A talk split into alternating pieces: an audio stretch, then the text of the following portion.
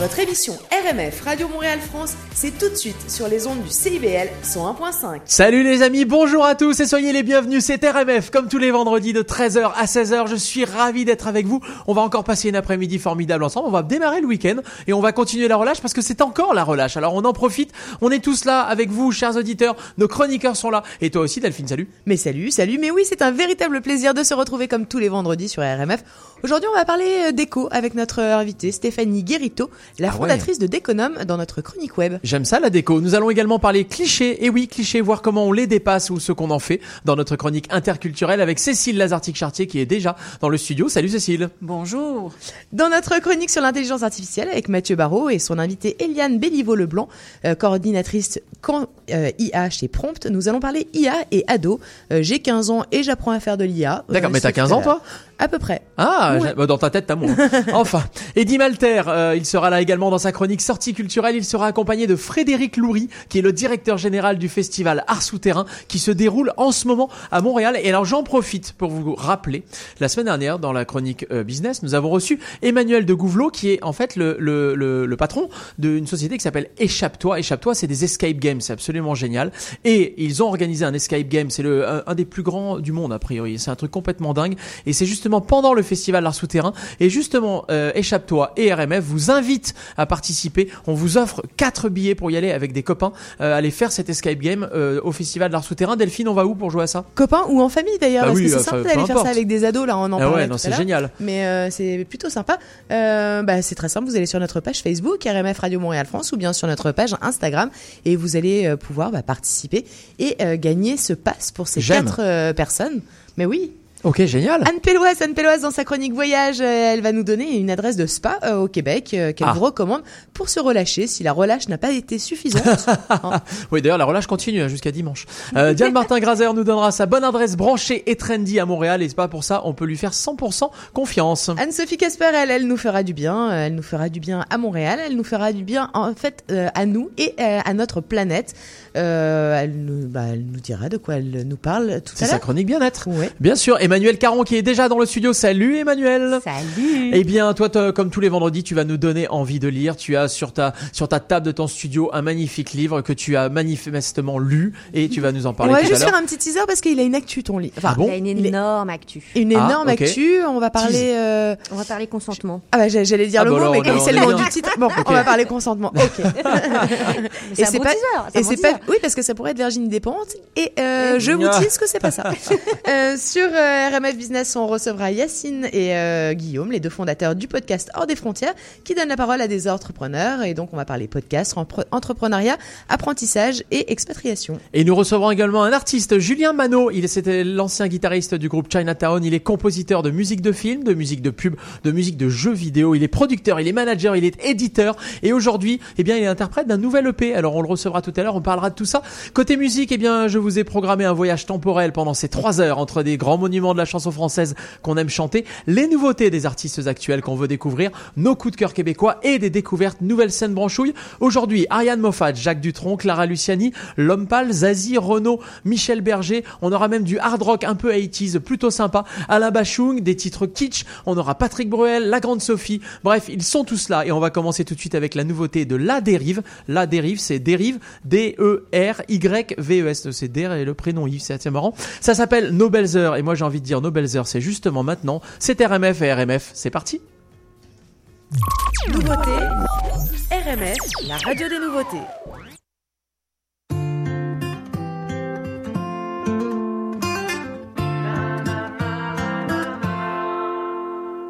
À vous mes amis, je vous écris bien loin de vous, juste parce qu'ici je nage dans mes vieux souvenirs. Non pas que je m'ennuie, mais le temps passe et je pense à vous, juste au détour de vos belles brouilles, de nostalgie je soupire. C'est que la vie nous éloigne, au bout de nos unions bénies, des désamours qui nous séparent, sur les chemins de nos destins, sans même un instant se croiser. Au final, c'est bien l'essentiel, nos liens fraternels sont figés. On ne voit bien qu'avec le cœur, quand on se revoit, mon ami, sous les étreintes de bonheur, on se souvient, on se souvient de nos belles heures. On est juste amis pour la vie, juste un remède à nos malheurs.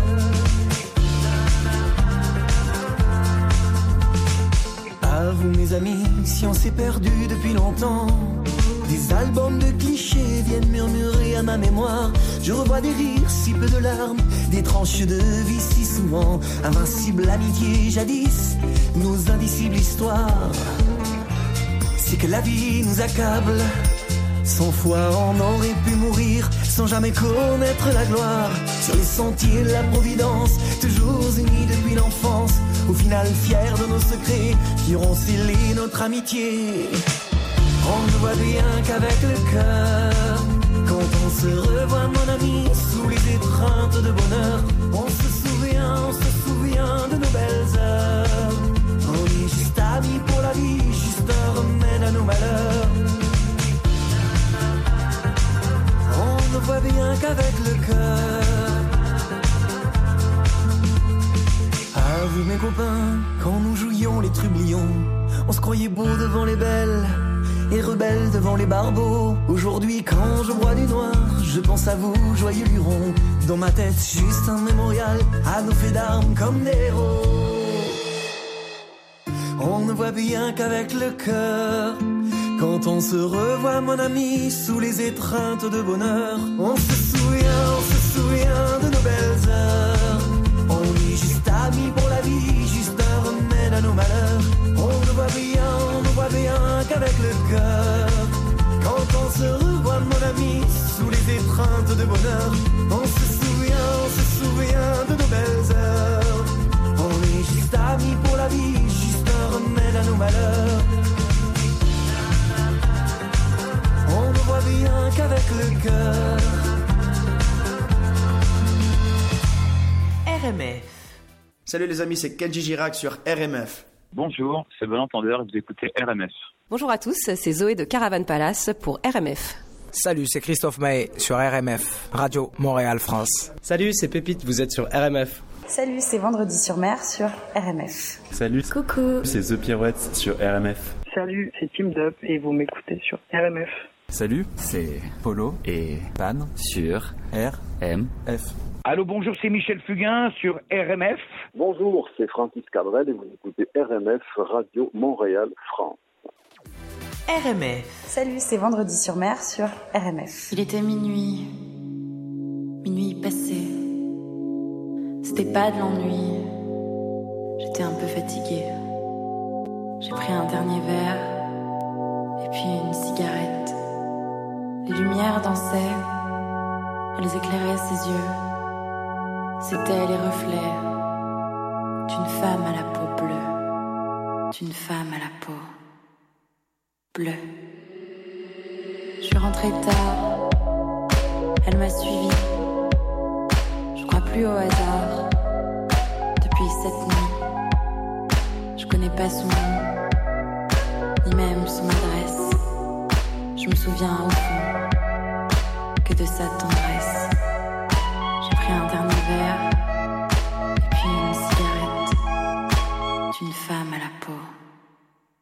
Bleue.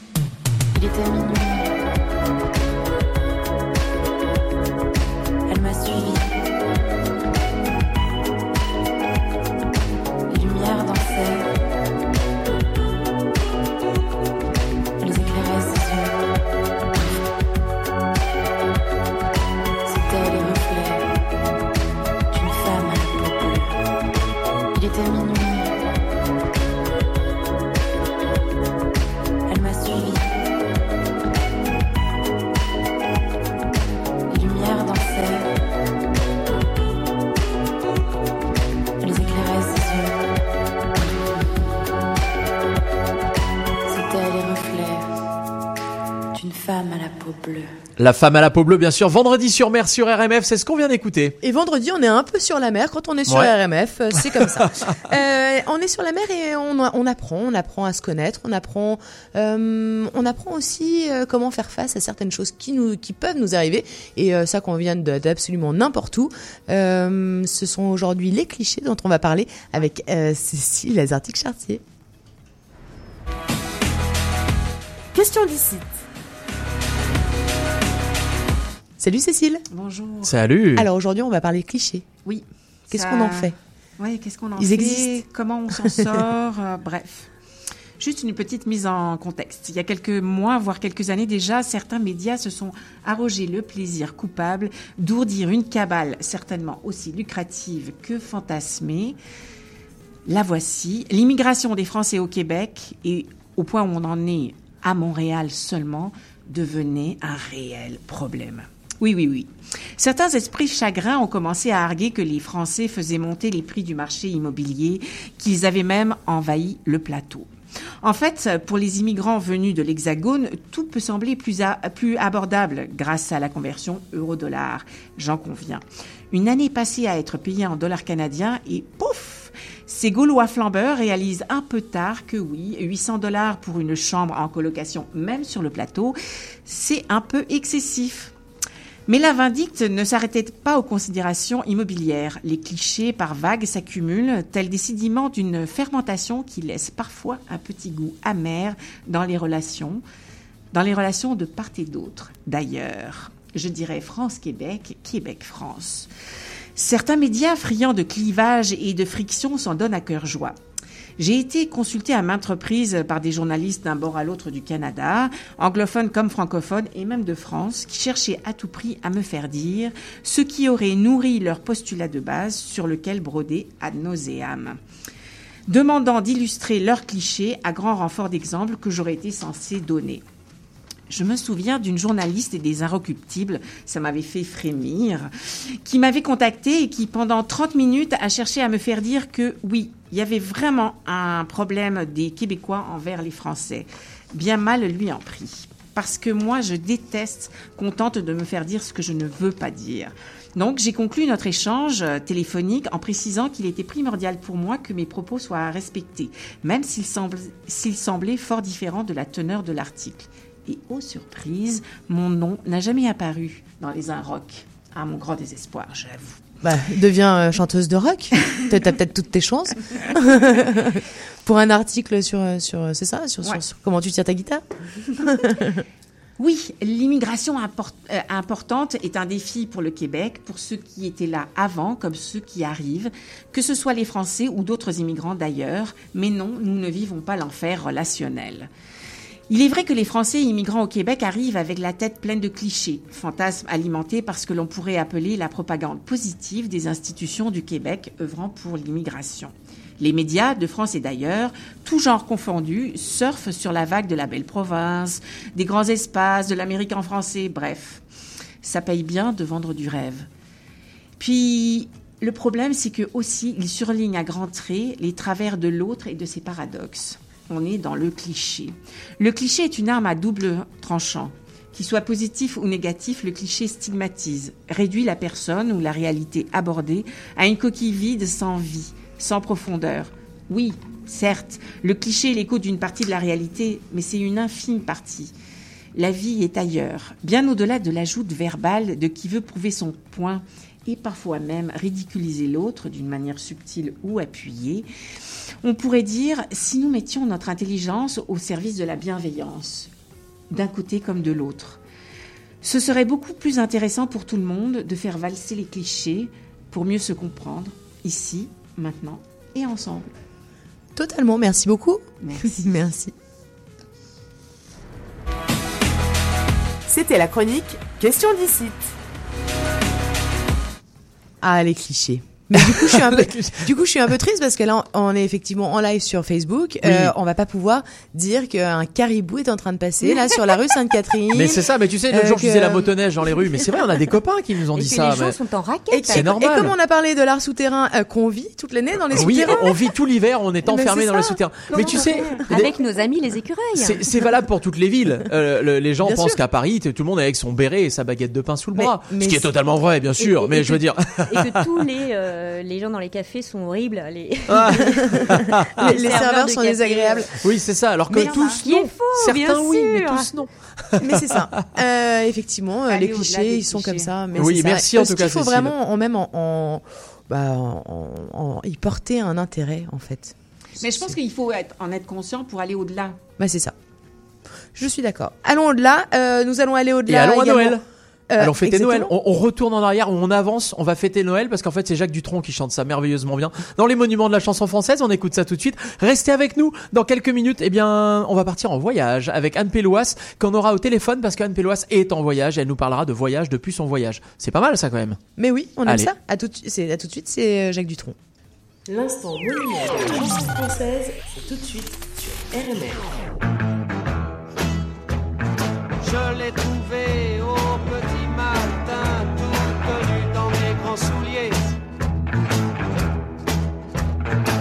Placé devant la cheminée, pas besoin de nous faire un dessin. De battre mon cœur s'est arrêté sur le lit, j'ai jeté mon fouet. Tout contre elle, je me suis penché et sa beauté m'a rendu muet.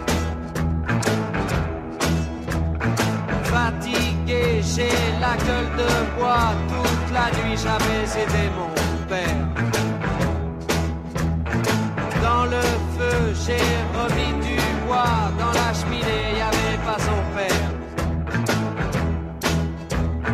C'était la fille du Père Noël, j'étais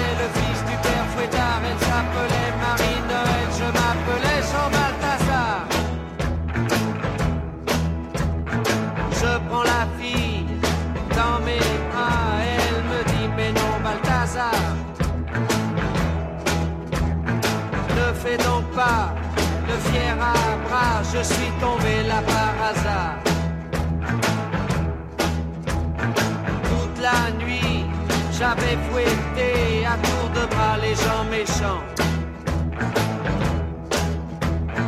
Toute la nuit, elle avait donné des cadeaux à tous les enfants.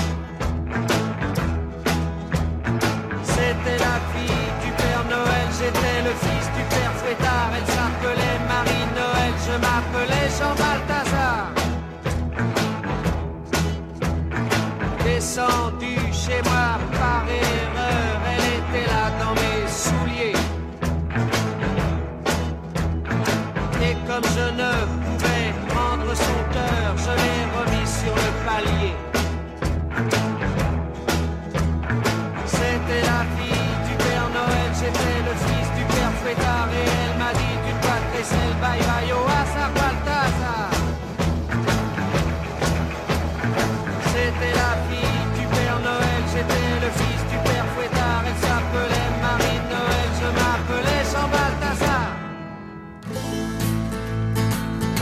Nos coups de cœur keb.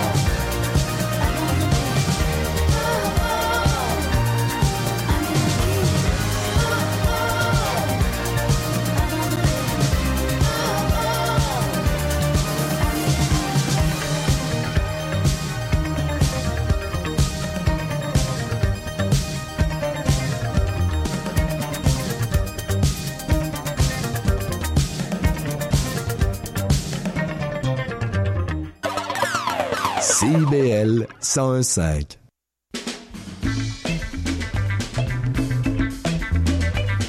Les productions Nuit d'Afrique vous invitent à la plus grande vitrine des musiques du monde à Montréal, les Silidor de la musique du monde.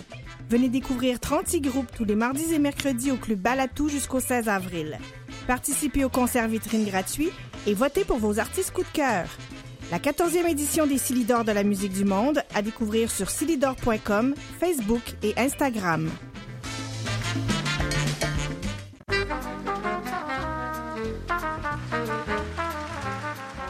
Bonjour à tous, ici François Martel.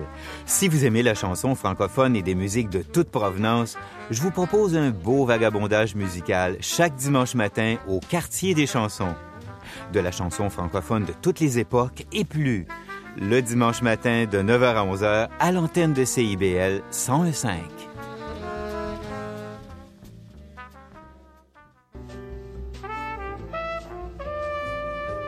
La girafe en bleuse, une émission sur la création musicale et la chanson francophone.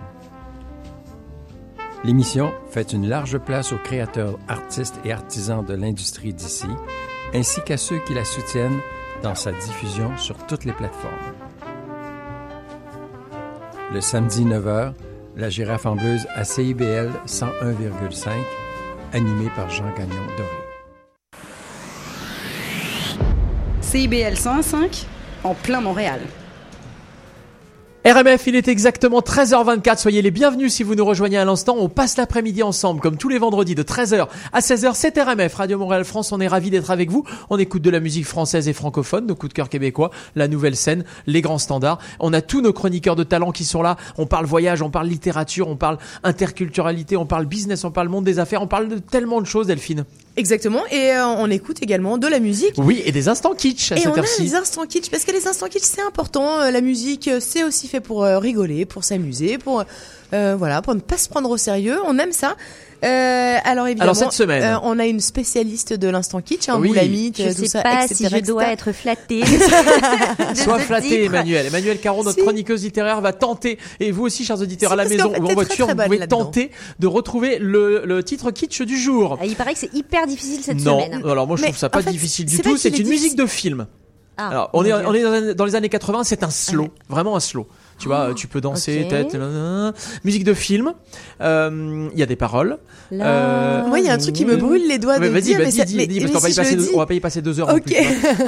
Euh, euh, euh, capillairement parlant, Oui. euh, il a une Il- spécificité. Spécificité à, à base de Euh, catogan, tu vois, à, base de catogan, de, de coupe un peu mulet, catogan, Ouais, tu ouais, c'est ça, euh, exactement. Oh longs. God. Mais Oh, oui. c'est Francis Lalanne. Mais Mais oui, bravo. D'accord, et c'est On euh, se retrouvera. Toi que je t'aime. On se retrouve Voilà. là. On se retrouvera. Attendez, là je l'ai trouvé quand même. Ouais. Oui. L'instant kitsch, vintage.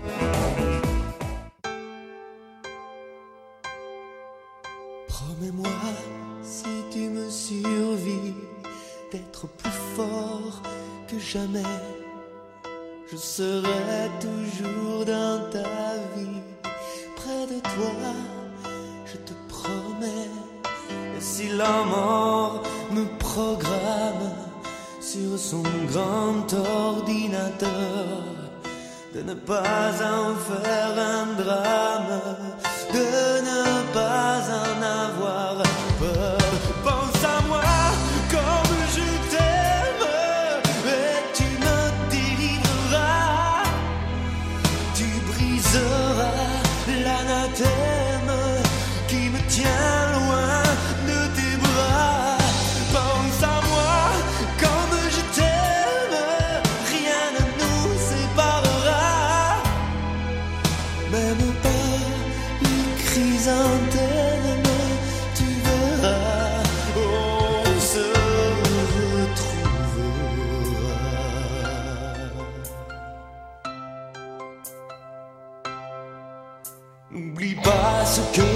Je t'ai dit, l'amour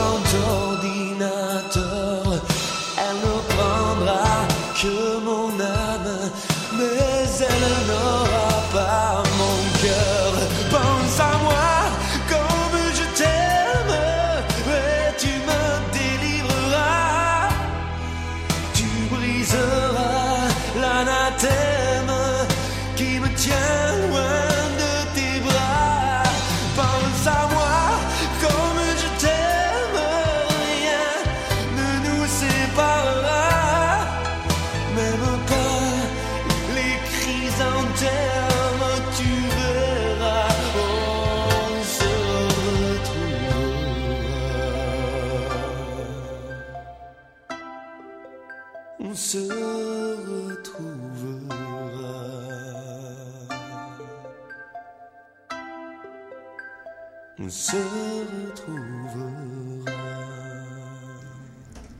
On se retrouvera bien sûr Francis Lalanne. Ah, bravo euh, Emmanuel, bravo, bravo. Tu as quand même, t'as trouvé le titre quand même, bravo. Je suis d'accord. Je suis d'accord. Et, et on a dansé le slow dans le, dans le studio, évidemment, du CIBL, en plein centre-ville, en plein quartier des festivals, des quartiers des spectacles à Montréal. Delphine, si on partait en voyage Et bah justement, se retrouver, je trouve que ça tombe particulièrement Ouais. bien parce qu'on va retrouver par téléphone Anne Pelloise, Anne Pelloise, qui chaque semaine eh bien, nous fait découvrir le Québec. Elle nous, elle nous fait sortir en tout cas euh, des sentiers battus du Québec. Elle nous donne euh, ses, euh, ses adresses, ses, euh, ses, ses idées d'activités à faire en famille ou entre amis. Euh, Aujourd'hui, eh bien, on la prend tout de suite au téléphone. Voyage, évasion. Salut, Salut, Anne. Anne. Salut Ah bah salut, ça va T'es en forme? Ah oui, je suis en forme. Alors évidemment, euh, t'es plus très souvent au, au, bah, au studio parce qu'à la fois il faut bien tester et pour tester, eh ben euh, il faut il faut y aller quoi. Ah ouais, non mais tu sais, c'est les grands reporters. Anne, c'est grand reporter. C'est ça. Ah, elle donne de Et sa personne. hein. Et, le- et là, je crois que tu as testé pour nous un spa. Eh ben oui, je vous emmène à deux pas de Montréal, en Montérégie, découvrir un tout nouveau spa dans la gamme euh, des spas nordiques euh, qui se multiplient dans toutes les régions du Québec. Mais celui-ci, il se veut bâti sur un nouveau concept de cité thermale. Oh. Alors, euh, donc, j'ai testé pour vous ce petit dernier des spas du Québec qui a été inauguré il y a quelques jours à peine à Saint-Bruno de Montarville, quasiment au pied du Mont Saint-Bruno en Montérégie. C'est curieux parce que euh, ils ne mettent pas très en avant le fait que ce soit le petit nouveau du groupe Sky Spa, euh, lequel a débuté avec le Spa Nordique euh, sta- Station à Magog, puis a ouvert un autre établissement de thermothérapie dans le quartier 10-30 à Brossard, et aussi deux spas urbains à Québec. Alors, euh, son PDG, qui s'appelle Patrick euh, ou Wake, est avant tout euh, un développeur et il voit pas mal grand avec ce nouveau projet, puisqu'il veut en faire à terme une cité thermale. Donc, c'est seulement la première phase de ce spa qui est passablement différent des autres. Il se nomme Forena. C'est un mot suédois qui veut dire unir et réconcilier.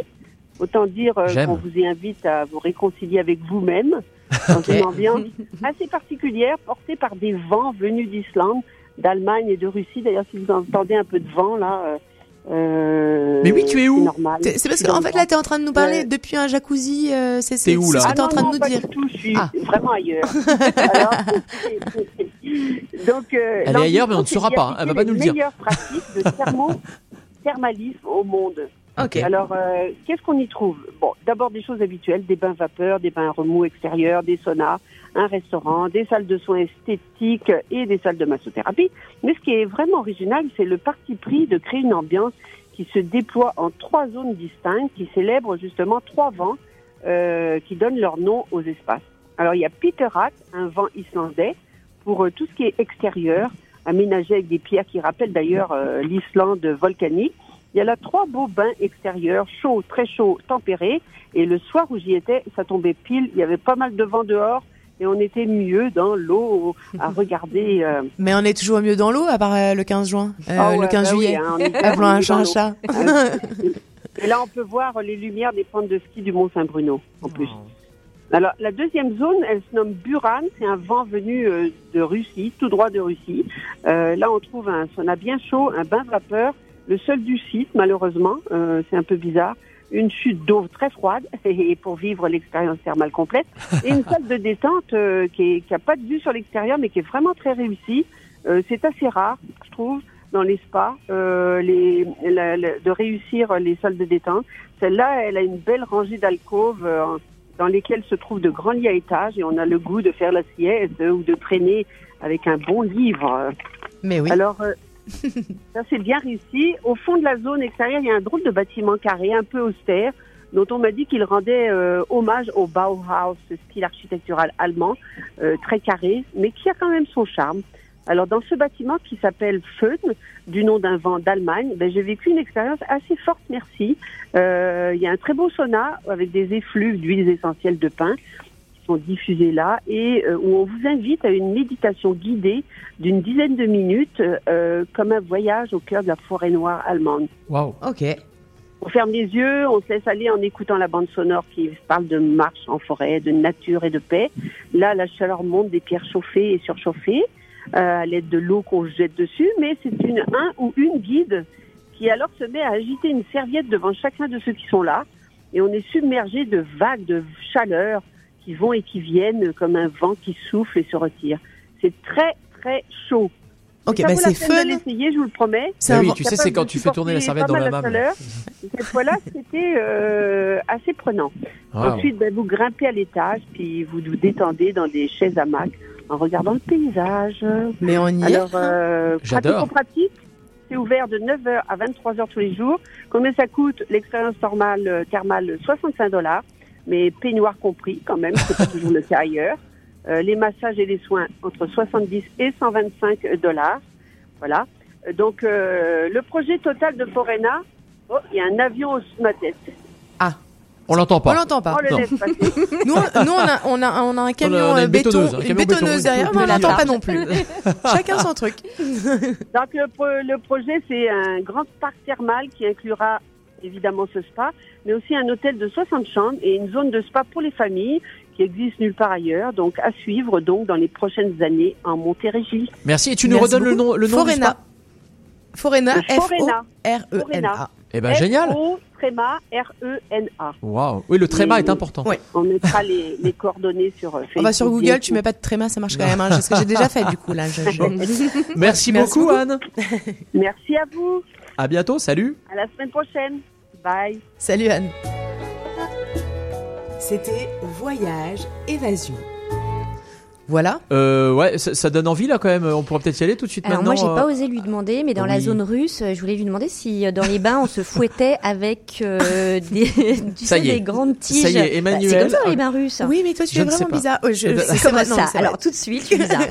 Tu te C'est- fouettes c'est la avec quoi tradition, avec une des grandes euh, verges de. de, de- Euh, Mais- cette mais mais- un- une Oui. tournure extrêmement bizarre. Alors je pense aux végétaux. Oui, Euh, j'avais compris. Bah oui, oui, bien Merci. sûr. non, bien parce sûr. que Non mais Mais c'est qu'en plus, il- il- Puis en plus, tu fais des le gestes. geste, donc, euh, Oui, du coup on ne sait pas. On, on est un peu perdu. Euh, chers auditeurs, tout va je, bien. ne pense Emmanuel pas, je ne pense pas que dans la partie russe, euh, je, je pense que qu'il n'y a pas de verge. on peut demander. D'accord. Euh, tu peux appeler T'as- vécu, t'as vécu une expérience un peu bizarre en Russie, j'ai l'impression. hein. Euh, je suis vraiment. Bon, alors voilà, on sait pas. euh, euh, Emmanuel a fait du tourisme en Russie, mais on ne sait pas ce qu'elle a fait comme tourisme. C'était un peu bizarre. Je pense qu'on peut couper cette, quelques petits moments perdus de cette émission. j'aurais été coupée dans des émissions. Ah là là. Et non, mais on peut Bon, pas en bah direct, bah c'est ça qui est bien. Euh, en tout cas, merci beaucoup Anne. On se retrouvera la semaine prochaine. On reparlera voyage et nous, on va repartir en musique dans quelques instants. Euh, on va écouter Clara Luciani parce que Clara Luciani, on adore évidemment sur RMF depuis le tout début de sa carrière. On vous la joue et elle cartonne. Oui, et on l'a ça. dans Branchouille, euh, Oui, dans oui. notre, bah, dans notre espace nouvelle scène, euh, Exactement. découverte. D'ailleurs, on aura du branchouille tout à l'heure parce qu'on aime ça également. Restez avec nous dans quelques minutes euh, avec Emmanuel. Nous partons voyager au cœur d'un livre et on va lire ensemble. Mmh. Et ça, ce sera évidemment formidable. Euh, dans la deuxième heure, nous aurons également euh, Anne-Sophie Casper qui va nous faire un petit peu du bien euh, dans sa chronique bien-être. Nous recevrons un invité euh, musique, euh, Julien Manot, qui sera avec nous aux alentours de 14h15. Eddie Malter nous parlera culture. On aura des invités du monde des affaires, des invités du monde du web. Bref, il va se passer beaucoup de choses. Tout ça agrémenté de super musique. C'est ça RMF, c'est votre cocktail du vendredi de 13h à 16h. Le titre qui cartonne en ce moment en France, c'est ça.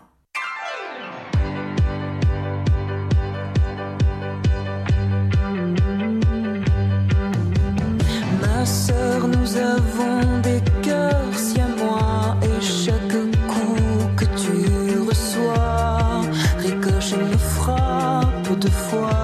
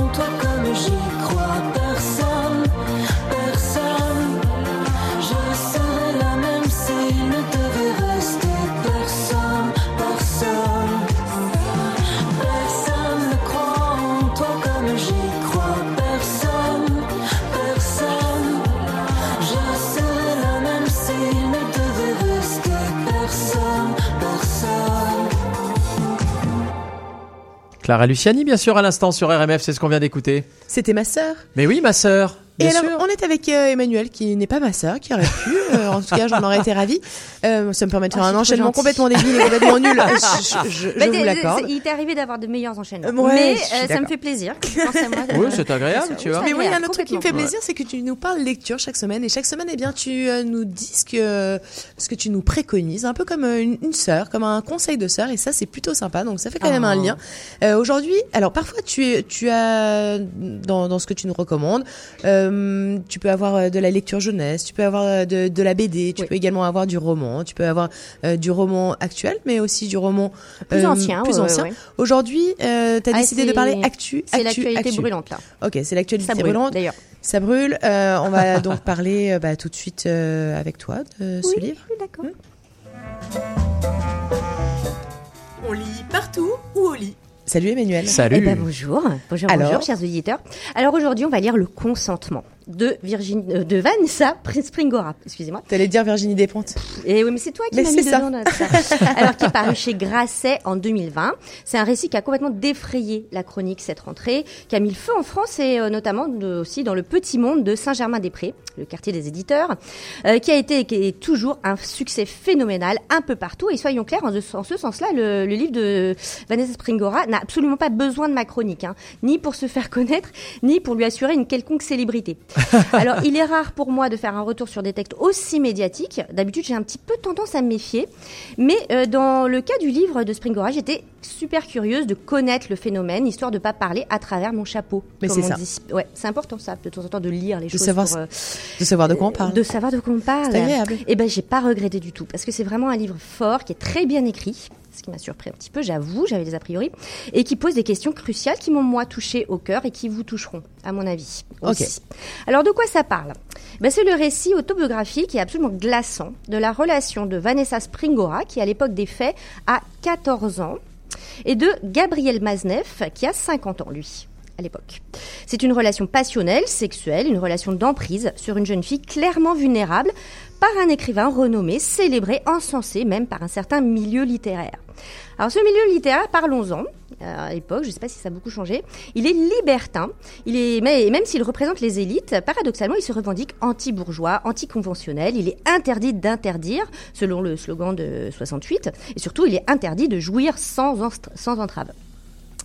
Euh, Enfin, d'interdit euh, de- Voilà, bref, vous avez compris. Euh, la relation de Springora et Maznev a lieu de 86 à 87 envi- environ, au temps du règne de cette élite à la morale amorale, qui prône l'injonction au plaisir, qui, pour moi n'est que l'autre nom de la prédation des plus forts sur les plus faibles. Le titre évoque la notion trouble de consentement celui que Maznev lui a arraché par son emprise, sa domination, et qu'elle a accordé, elle l'accepte euh, vraiment, mais euh, Springora questionne en profondeur cette notion. Une jeune fille de 14 ans peut-elle être autre chose qu'une proie quand tout un milieu, quand même sa mère, la pousse à consentir, à, obtempérer à celui qui est une volonté toute puissante par l'autorité artistique qu'il dégage? Maznev est, euh, un écrivain réputé de génie. Mitterrand l'adore, par exemple, le protège, tout comme une grande partie de l'intelligentsia pour son style, mais aussi, au risque de vous choquer, pour son aura sulfureuse de pédophile assumé. Oui, vous avez bien entendu. Mais enfin. Il a fait paraître peu avant leur relation, donc avec Vanessa, un pamphlet intitulé Les moins de 16 ans, qui est un éloge paradoxal de la pédophilie. Bah, Il n'y a pas d'autre mot. Un plaidoyer pour son propre goût pour les très jeunes gens, des gens dont l'attrait, par exemple, le fait voyager euh, notamment aux Philippines pour retrouver de la chair fraîche. Et c'est dit en ces termes. Vanessa à l'époque est très jeune et dès leur rencontre, elle est subjuguée par cet homme si raffiné, si savant, si érotique aussi, qui remplace le père absent, euh, qui est violent, et euh, la mère trop laxiste. Peu à peu, euh, Gabriel Maznev l'enferme, la coupe de son milieu, l'utilise, la trompe et surtout en fait la matière de ses propres livres. Vanessa devient le personnage des écrits de Gabriel Maznev. Il en fait la matière de son écriture et Vanessa lui appartient vraiment corps et âme. Il se servira d'ailleurs de son souvenir pendant très longtemps après la fin de leur relation, ira jusqu'à la harceler chez elle son lieu de travail parce qu'elle l'a quitté et en le faisant, elle a repris son identité, son histoire et son intimité. Mais après Maznev, euh, Vanessa Springora mettra du temps, un temps fou, à se reconstruire. Elle est une poupée cassée, c'est elle qui le dit. C'est une histoire d'ogre et de petite fille au fond. Mais ce n'est pas seulement un homme qui est visé dans ce livre, c'est tout un système, comme je le disais. Un jour, elle arrive en pleurs chez Sioran, Émile Sioran, vous voyez qui c'est, c'est un philosophe nihiliste euh, très très en vogue à cette époque-là. Elle vient euh, chez lui pour trouver refuge, elle est en larmes, et le grand philosophe ne la laisse même pas parler, il ne la laisse même pas pleurer, il lui assène « Ah, vous êtes la muse d'un grand écrivain, c'est une chance, la chance d'une vie, alors serrez les dents et supportez. » Elle a 14 ans. Ok. Voilà. Alors Gabriel Maznev est actuellement âgé de 85 ans et après avoir été protégé par les huiles du système, il est lâché de tous et c'est la curée expiatoire. Le livre de Springora a mené à son accusation, il a fui en Italie, mais on se demande comment il a pu échapper aux poursuites avant qu'il soit un vieillard grabataire et un peu sénile, hein, j'ai envie de dire. On se rappelle que seule Denise Bombardier à l'époque, canadienne, hein, québécoise, à l'époque s'était insurgée et cela lui avait valu la haine tenace du milieu littéraire français fin de siècle. Ah ouais. Alors, euh, où sont-ils maintenant ceux qui trouvaient que Maznev avait du génie, même s'il, même s'il violait les enfants? Et alors, Ah. c'était euh, ce que ce que t'as dit euh, sur sur le bah, sur le milieu littéraire euh, parisien de de Saint-Germain. Est-ce qu'il existe encore? Ou est-ce que est-ce que la, la, Ce serait difficile pour, production- pour moi de, de parler parce que je l'ai, je l'ai, je l'ai connu. Enfin, moi, j'ai, je suis publiée par Grasset aussi. Euh, Je peux pas, je peux pas dire que, que, que ça continue encore. J'en ai pas une, une, une expérience de ce type-là, mais je pense qu'il y a un système qui a perduré et que, et que c'est très important que Vanessa Springora puisse prendre la parole euh, pour plein d'autres femmes et plein d'autres enfants, visiblement, euh, qui ont subi ces abus-là à une certaine période. J'espère. Wow. Je, je, enfin, je, je souhaite de tout cœur que ce soit terminé. C'est sans doute une illusion de ma part. le le consentement euh, Vanessa Springora chez, Oh, euh, Springora, chez- on- Springora chez Grasset et c'est vrai que ça a mis le feu. hein, ce- Ah ouais. ce. Oui, oui. Ouais. bah, à la fois. Et c'est un beau texte, hein, c'est vraiment bien écrit. Ok. Mhm. Merci Génial. beaucoup. Merci Emmanuel. Merci. C'était On lit partout ou au lit? Voilà. Et ben voilà. Oui, ben- voilà, c'était un petit peu, euh, C'était un léger, petit peu tendu. oui, bon, Oui, écoutez, bah, écoute. hein. la Ah semaine oui, prochaine, je parlerai littérature jeunesse Tu nous feras une avec petite euh, BD Astérix, hein, le dernier un Astérix, par de exemple. Boulet tu Un vois. un truc. De euh. Et d'ailleurs, non, mais c'est important parce que c'est important de savoir aussi de quoi on parle. voilà, tout, tout, tout est tellement dit, tout et puis rien finalement n'est réellement. Enfin, bref. Il y a beaucoup Euh, de bruit, beaucoup de bruit, on peut s'y perdre et perdre un message important. Exactement. Euh, on va repartir en musique. On va Mais bien repartir sûr, en musique avec. euh, L'instant branchouille tout de suite. Ouais, c'est l'homme pâle avec trop beau. Restez avec nous. euh, dans quelques minutes, on parlera bien-être avec Anne-Sophie Casper. Un petit peu plus tard, nous aurons Julien Manot, qui est notre invité artiste aujourd'hui, invité musical. On va dire, parler musique et ça va être évidemment passionnant. Euh, et puis Alain Bachung est là en musique. Enfin, il va se passer plein de choses. Donc surtout, restez avec nous.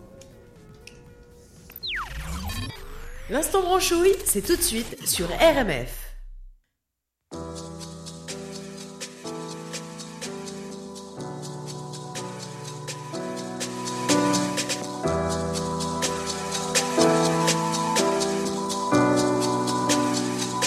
J'avais jamais vu de nuit aussi calme. Et je la regarde enchaîner les cigarettes. Et ses larmes coulent en silence, on entend toujours les cigales.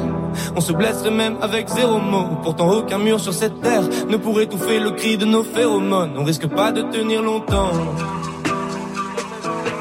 Tu m'as même comparé à Lucifer. Maintenant, tu bois et tu veux bien de moi. Non, mais j'hallucine, hein.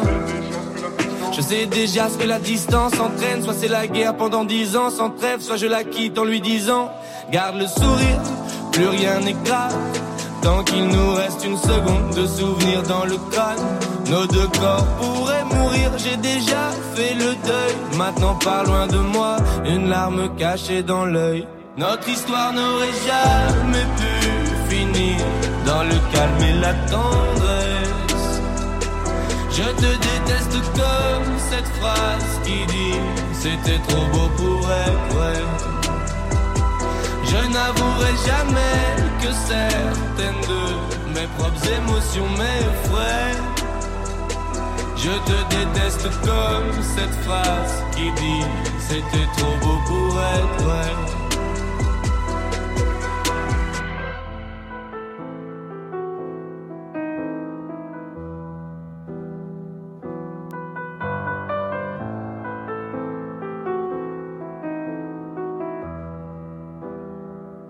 Bébé, c'est à moi fort que j'oublie que c'est le chaos. Autour, c'est le chaos. Regarde-nous le destin, pas honte. Les dieux pas honte. J'ai tout foiré cette année, c'est toujours en chantier. Est-ce qu'on peut revenir en janvier? Son regard me traverse le corps comme une longue aiguille. On dirait bien qu'on est cuit, nous deux dans la même voiture, on fonce vers la mort. On se déteste tellement qu'on refait l'amour. Parce que c'est comme de la drogue, on a quoi planer. Sur son dos, mon corps, je fais de l'aquaplaning. Le problème, c'est que ça me rappelle pourquoi je l'aime. Je revois le début, les premières semaines. On pourrait repartir à zéro et prendre le premier avion comme dans un film de merde. Mais c'est du délire, garde le sourire. Plus rien n'est grave. Tant qu'il nous reste une seconde de souvenir dans le crâne, nos deux corps pourraient mourir. J'ai déjà fait le deuil. Maintenant, pas loin de moi, une larme cachée dans l'œil. Notre histoire n'aurait jamais pu finir dans le calme et la tendresse. Je te déteste comme cette phrase qui dit c'était trop beau pour être vrai. Je n'avouerai jamais que certaines de mes propres émotions m'effraient. Je te déteste comme cette phrase qui dit c'était trop beau pour être vrai.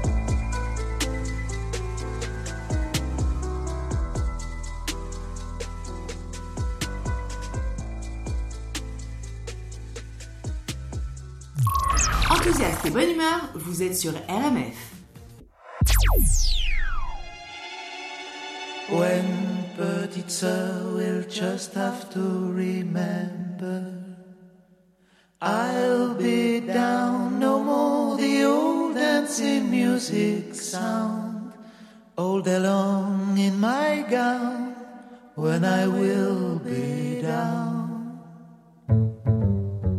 quand je serai KO descendu des plateaux de phono poussé en bas par des plus beaux, des plus forts que moi. Est-ce que tu m'aimeras encore dans cette petite mort? Attention, plus personne, porteur de glace, de chewing-gum. Plus de belle allure, chevaux glissant sur la côte d'Azur.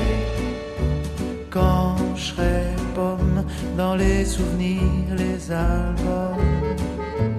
Est-ce que tu laisseras ta main sur ma joue posée comme ça? Est-ce que tu m'aimeras encore? Cette petite mort. When petite sœur will just have to remember I'll be down no more. The old dancing music sound all day long in my gown. When I will be down. Plus d'atoll qu'à du bol. Plus les folles griffonnant je t'aime sur des Bristol. Quand je serai rien qu'un chanteur de salle de bain sans clap, clap, sans guitare, sans les batteries qui tapent. Est-ce que tu m'aimeras encore dans cette petite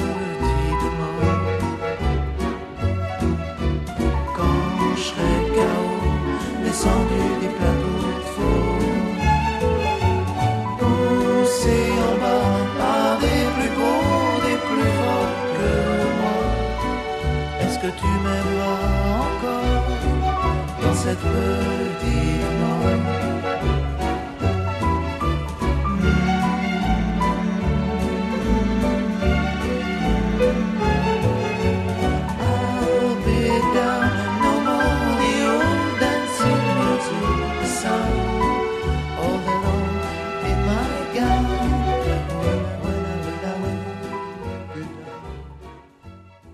CIBL 101.5. Politiquement indépendante.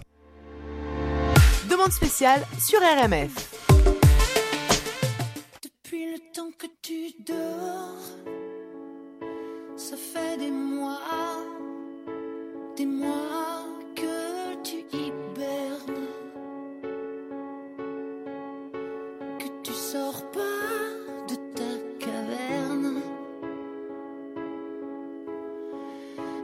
Beau tout faire pour le cacher.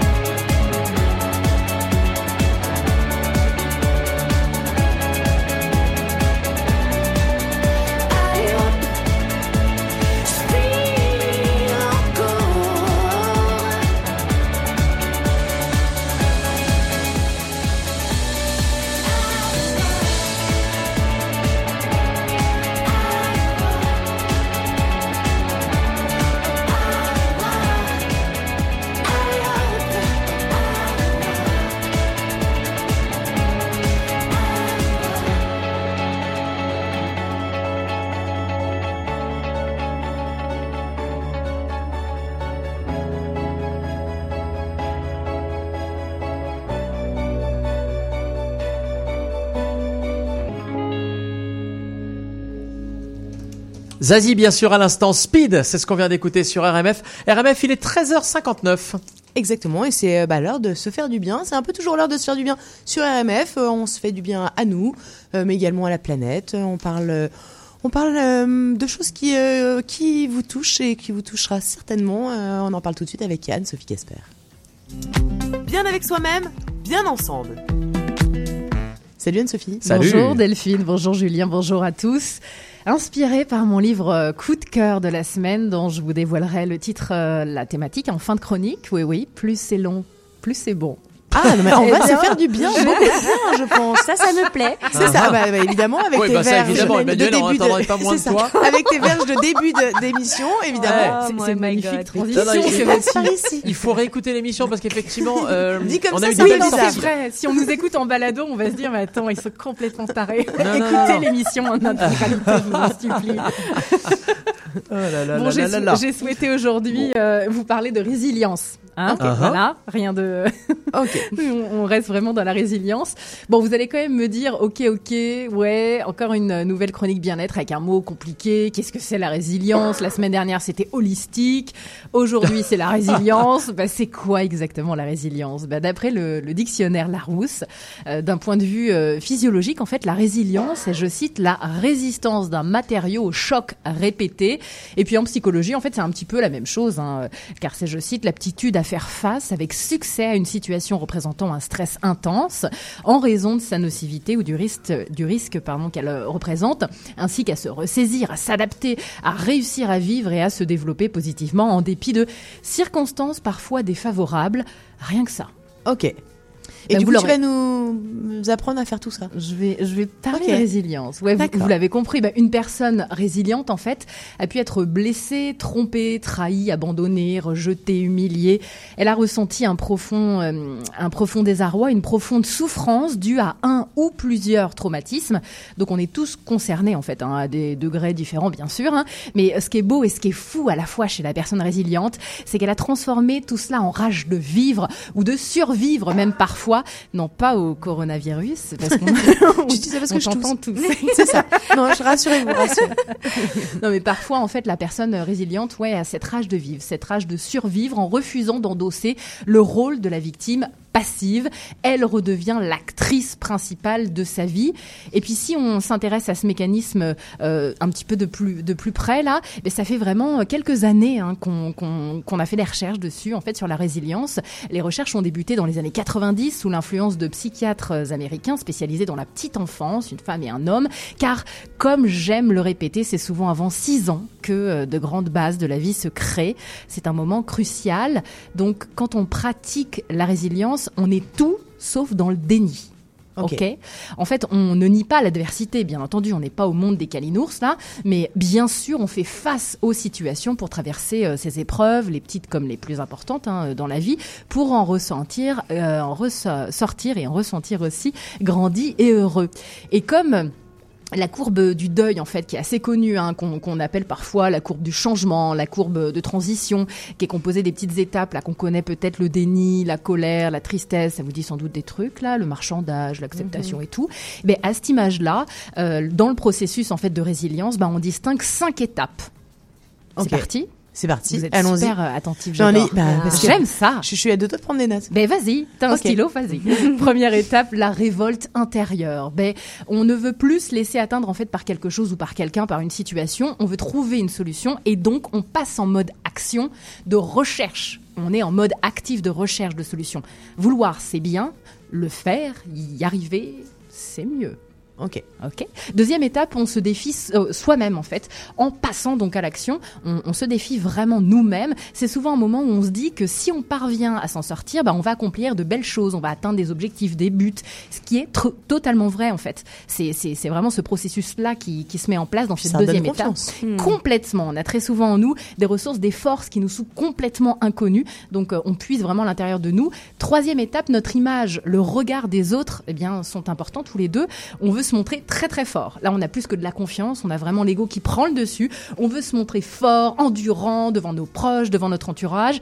Mais en fait, c'est absolument pas le cas à cette étape-là de la résilience. Mais c'est correct de savoir que à ce moment-là, on est dans cette étape 3 qui est importante en termes d'image. La quatrième, on prend du recul sur la situation traumatisante et on en rit. À partir du moment où on peut rire de quelque chose, d'un événement, de quelqu'un, de, de vraiment de quelque chose qui a été traumatisé, de nous-mêmes bien sûr, mais là on va être plutôt dans un traumatisme, tu vois. Donc euh, si on rit de la situation, et bah bim, ça nous fait passer à la cinquième directement, cinquième et dernière étape libératrice, lors de laquelle on trouve un moyen de canaliser nos énergies, canaliser nos émotions.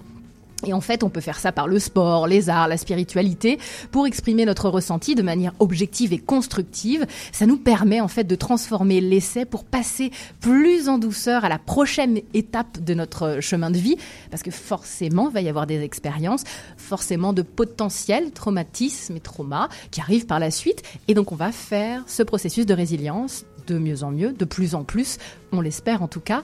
J'espère en tout cas que vous allez euh, euh, en savoir un petit peu plus, que vous en savez un petit peu plus, je l'espère, euh, sur la résilience maintenant. Mais totalement, euh, ton coup de cœur? Oui, mon coup de cœur, donc le voici, le voilà. Bah ouais, c'est ça, pourquoi elle a parlé de résilience, celle-là, dis donc. Mais oui, elle est quand même cohérente un petit peu, elle parle beaucoup, mais elle est cohérente. Oui. Bon, et je me parle aussi comme ça, mais, mais je vous assure qu'on pourra parler des petites voix. On en avait un petit peu parlé dans une chronique, mais on, on se parle à nous-mêmes hein, comme ça. Donc oui, moi Ouais, c'est ma petite voix. Euh, alors, euh, on en connaît pas mal euh, en, en hôpital psychiatrique. Hein, donc, on- vous parlez, mais Molopolo aussi. Hein, Mais on se parle tous. C'est ça. Ok. Tous. Je t'assure qu'on se parle. Mon coup de cœur cette semaine est honnêtement euh, mon coup de cœur top numéro un depuis que je présente cette chronique qui fait du bien Ouh au cœur, à l'âme, au corps et à la planète. Je vous le dis Ah réellement. ah. Le livre témoignage d'Isabelle Saint-Sauveur, L'enfer d'une fille de rue, paru chez Béliveau, est tout simplement exceptionnel et je pèse mes mots. Je l'ai lu toute cette semaine dans le métro, le bus, en croisant des itinérants, des jeunes, des plus âgés, des personnes toxicomanes, des aînés qui avaient l'air perdus aussi euh, dans les transports en commun. Je peux vous dire que lorsque l'on plonge dans ce livre, on est très très loin des bouquins euh, d'histoires vraies, parfois trash et violentes, euh, assez gratuitement. On n'est vraiment pas dans un livre témoignage trashouille là, qui, qui se lit puis qui se vomit à moitié. Non. Non, non, je, je suis sérieuse. Cette histoire vécue d'une fugueuse qui est revenue de l'enfer, c'est réel. C'est celle euh, d'Isabelle euh, Saint-Sauveur. Cette histoire est surprenante à Montréal, en fait. Cette histoire est Mm. vraiment surprenante, captivante, émouvante. Le récit est simple, abordable, tout simplement humain. Et oui, son parcours d'ado junkie du centre-ville de Montréal, elle était très souvent à Berry. Donc en plus, lisant ça à Montréal, dans les transports en commun, en voyant les stations, elle parle. Elle, je vais pas dévoiler toute son histoire, mais, euh, mais elle vivait notamment à Verdun. Et moi, je vis à Verdun. Donc, ouf, tout ça a été fou cette semaine quand j'ai lu ça. C'est très bien écrit. La résilience dont a fait preuve Madame Saint-Sauveur est trop belle, trop forte, trop inspirante pour ne pas être soulignée. Vraiment, j'ai- même plus de mots pour vous le dire. C'est juste extraordinaire. Ne vous arrêtez surtout pas à la couverture qui, à mon sens, et pourtant j'aime profondément cette maison d'édition Béliveau, qui est un petit peu euh, provocante, mais vraiment à l'intérieur, c'est juste un bijou. Bravo, bravo, bravo à Madame Saint-Sauveur. C'est juste extraordinaire. Je vous invite à découvrir cet univers que l'on préfère cacher et oublier ici ou ailleurs d'ailleurs. Euh, il vous aidera, j'en- suis certaine, à pratiquer la résilience dans votre propre vie, à sourire aux jeunes itinérants perdus qui le sont parfois dans la bonne direction. Ok. Voilà. Eh ben, merci beaucoup. Ça vient du cœur des tripes de tout là. Merci. Avec Sophie. plaisir. C'était bien avec soi-même, bien ensemble. Waouh. On a des chroniqueurs très très en forme aujourd'hui. Oui, hein. et puis alors Ah ça nous fait deux livres du coup à lire pour C'est la ça. semaine. Bah, Hein c'est ça. C'est déjà pas mal. On a deux yeux. Mais ouais. On a deux mains. Bon, bah voilà. Écoute, euh, ça me donne envie. Hein. Ouais. Vraiment, euh, C'est merci extra. beaucoup. C'est euh. extraordinaire. Vraiment. Merci Elle est- beaucoup. son Wow. histoire est, est- est complètement folle et, et- et cette femme a, a fait des choses extraordinaires. Aujourd'hui, elle travaille dans le social. Elle a eu des enfants très très jeunes. Elle est séropositive. Enfin, elle raconte son histoire. C'est juste bouleversant, je vous le dis. Ok, merci beaucoup. On reparlera de tout ça la semaine prochaine, évidemment, une autre chronique bien-être. Nous, on part dans les années 70, puis dans les années 80, puis nous accueillons un artiste, Julien Manot, qui sera au micro, euh, et tu vas l'avoir en entrevue Exactement. Dans on est minutes absolument ravis. Il est déjà en studio et Ouais. nous allons parler. Nous allons parler euh, évidemment musique. Nous allons parler production. On va parler composition. On va parler. euh, bref, on va parler de. de On va de parler, ça. quoi. Exactement.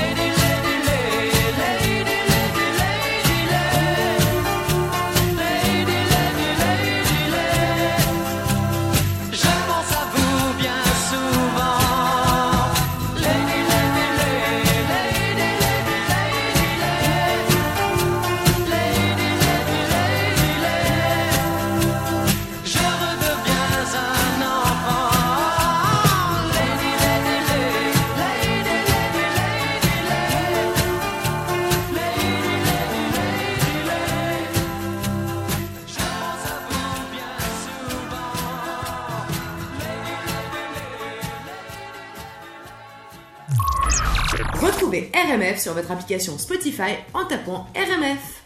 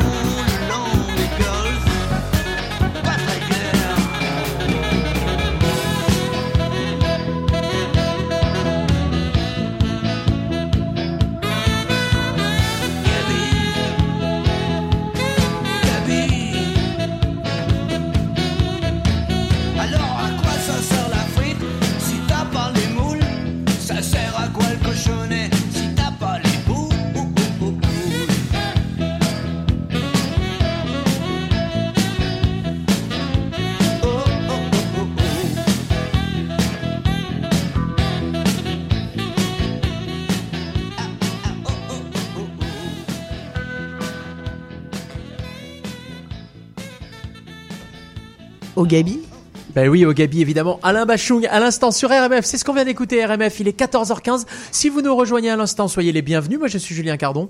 Et je suis Delphine Bénet. Et on est ensemble tout l'après-midi, de 13h à 16h, comme tous les vendredis. On est au CIBL 101.5. Vous pouvez également nous écouter partout dans le monde grâce à Internet. Nous sommes retransmis en direct, en numérique, sur le site internet CIBL1015.com ou également sur les applications genre TuneIn, etc. Vous cherchez la station CIBL. Quant aux émissions, eh bien, on peut les écouter en rattrapage, n'est-ce pas, en podcast balado? En rattrapage, j'aime beaucoup. Ouais, en rattrapage. En, en- en podcast, hein, En replay. un chat, en replay, en, Ouais. en réécoute, euh, replay. en Ouais. tapant bah, sur RMF Radio Montréal France, sur absolument toutes les plateformes, sur Spotify, euh, sur euh, Apple, Music, sur Google etc. Balado, etc.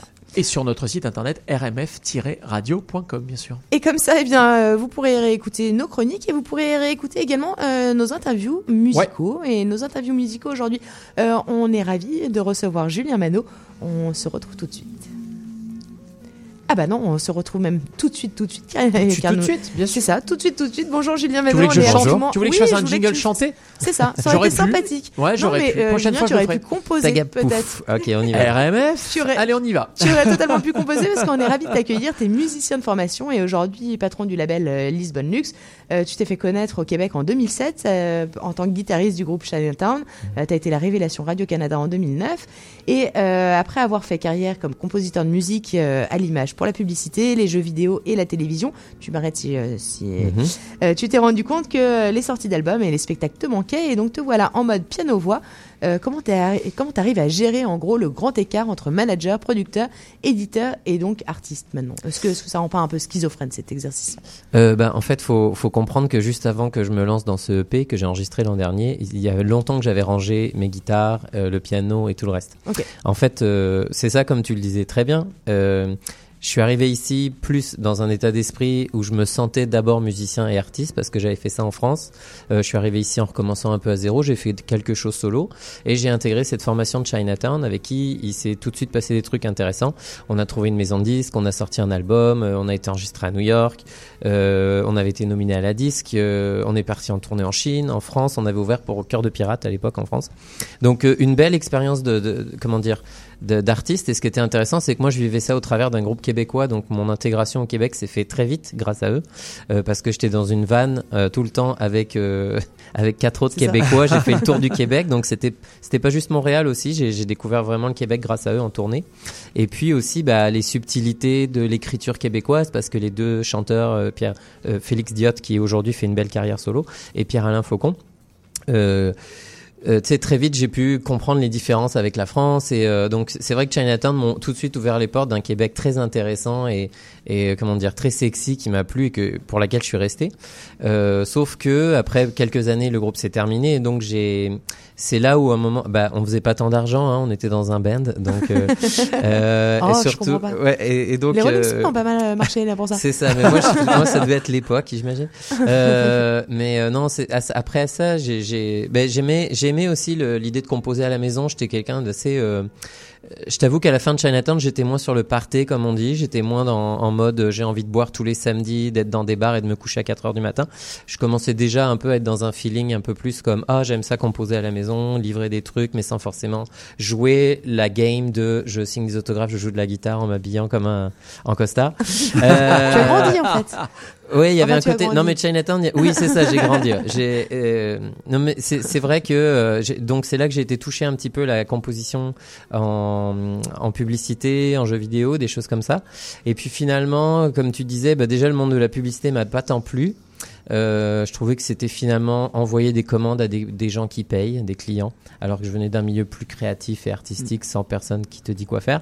Et, euh, et, et aussi, le monde de la musique actuelle me manquait vraiment. Les, je me suis rendu compte que les festivals, euh, l'ambiance, je sais pas, le, le- tout ce qui entoure aussi la- le groupe, pas forcément la vie de groupe, mais aussi j'a- j'avais découvert l'industrie de la musique. Hein, et en fait, je me suis dit, c'est quand même un très beau milieu dans lequel travailler. Et j'ai été approché à l'époque sur MySpace par le groupe Le Couleur, donc un groupe québécois, qui m'a dit on aime bien tes productions sur MySpace, on cherche un, quelqu'un qui pourrait nous faire des remixes. Et j'ai fait un remix, on s'est très très très très bien entendu, on s'est rencontrés, je me souviendrai toute ma vie de ce premier restaurant avec Le Couleur. Et, euh, et donc là, finalement, ils m'ont demandé de réaliser un premier EP, eux ils avaient pas de label, ils avaient rien. Et moi, en fait, avec l'expérience que j'avais avec Chinatown, j'avais déjà signé des contrats disques, j'avais déjà lu des contrats d'édition. En France aussi, j'avais une expérience un peu de musicien. Et, euh, et je leur ai dit, vous allez faire quoi avec ce disque? Vous me payez, on réalise, mais au, au bout du compte, qu'est-ce qui va se passer après? Et ils en avaient aucune idée. Ils voulaient juste travailler avec moi. Et je leur ai dit, bah, je vais vous manager. Sans leur donner leur avis, leur demander quoi que ce soit. je leur ai dit, ce soir, à partir de maintenant, je vous manage. Et en fait, je crois que c'est là que j'ai découvert que même au sein de mes groupes, j'avais toujours, j'étais toujours un peu le gars qui regardait les contrats, qui voulait être sûr de comprendre, euh, qui se disait, eh, on n'est peut-être pas chez le bon agent, tu vois. Des, questionnements de l'industrie. euh, j'avais déjà ça en moi, sans le savoir, en fait, je pense. Tu, tu penses que c'est euh, c'est euh, compatible avec artiste? Enfin, tu vois que c'est une activité. Mais en fait, ce qui est drôle, c'est que moi, je me sens avant tout artiste. euh, je me sentirai artiste toute ma vie. En fait, j'ai fait ça quasiment pour aider des groupes. En fait, dans ma tête, je me suis dit. Et puis c'est surtout que quand je suis arrivé au Québec, j'ai découvert l'industrie de la musique qui était vachement fondée par des anciens artistes, ce qui est très différent de la Ça, France. totalement. Euh, donc euh, Dare to Care, Ellie Bissonnette a, a été musicien, Bon Sound, Gourmet Délice a été musicien.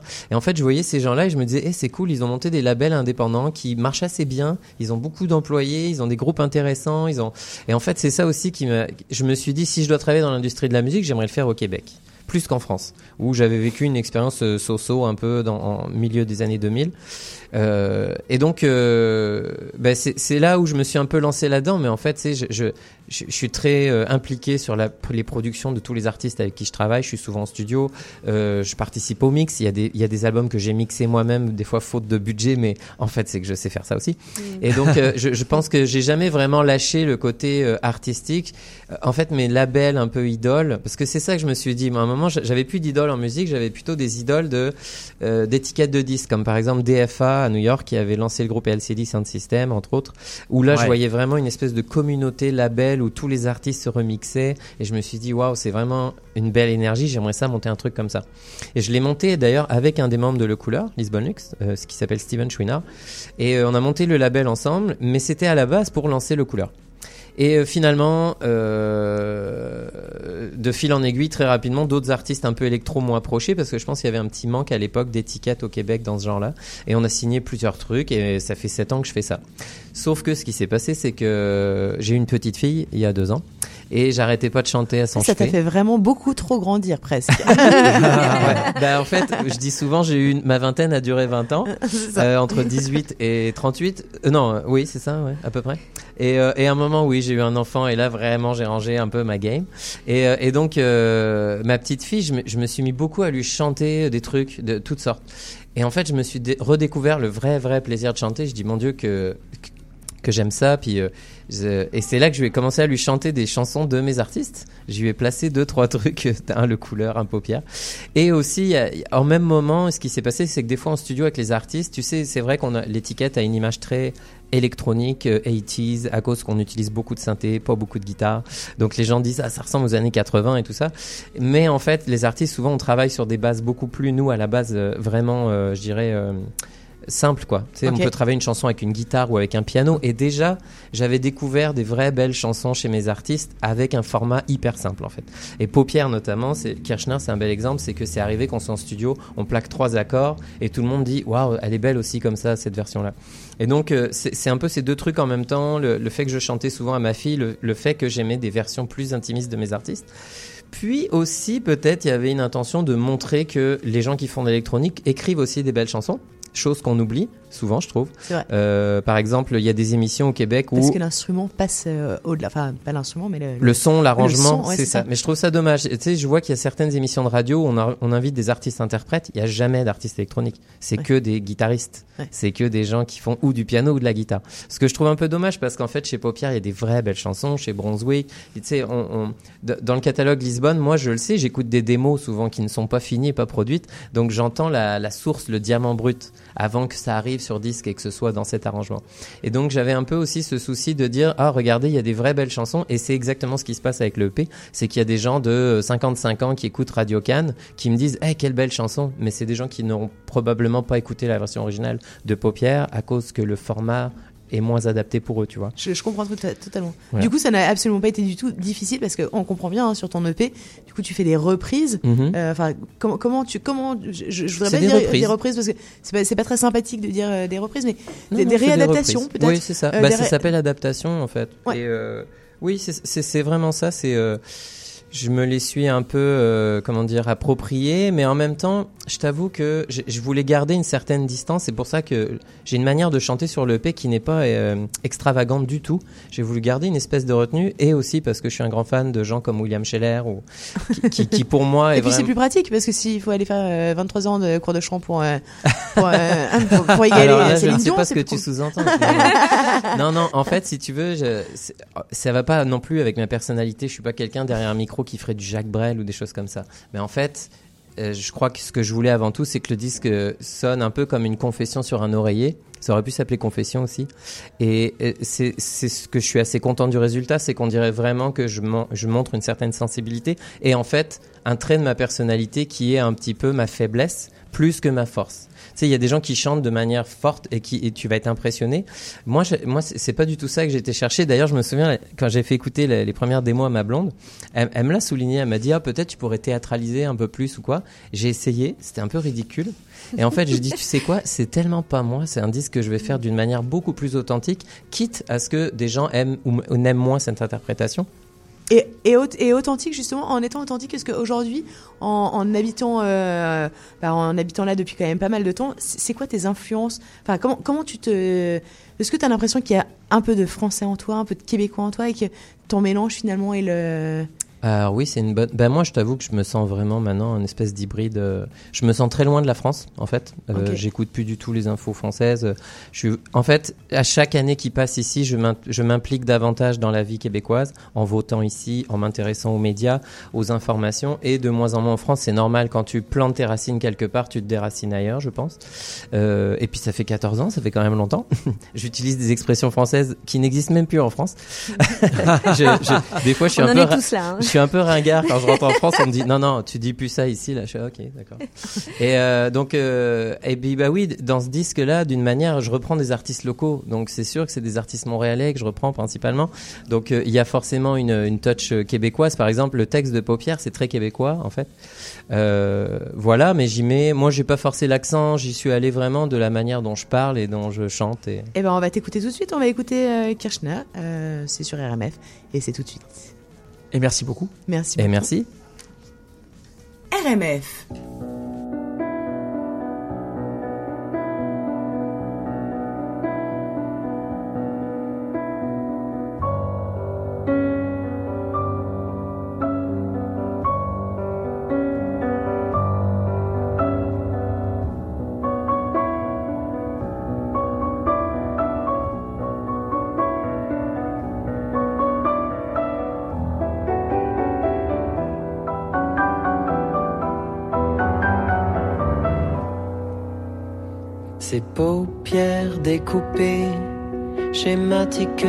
Ses yeux profondément enfoncés dans son crâne. Cette fille, elle a bien l'air d'un portrait de Kirchner.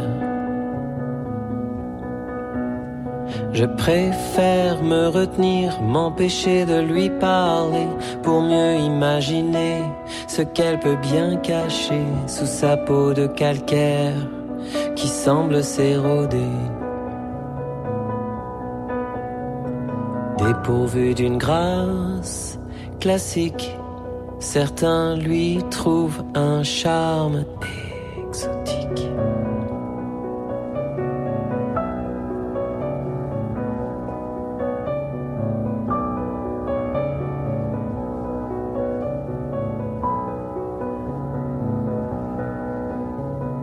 Entre mon regard qui sur elle est figé et de sa beauté semble se créer un langage pictural qui me rend animal.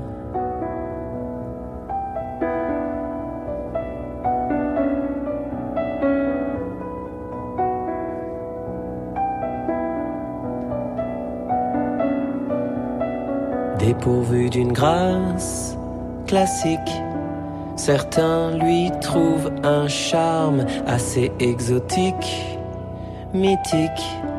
Pourtant, elle nous cache une saveur de plastique toxique. Derrière la paille de son gin tonic, saveur de plastique toxique. Derrière la paille de son gin tonic, saveur de plastique toxique. Derrière la paille de son gin tonic, saveur de plastique toxique. Derrière la paille de son gin tonic.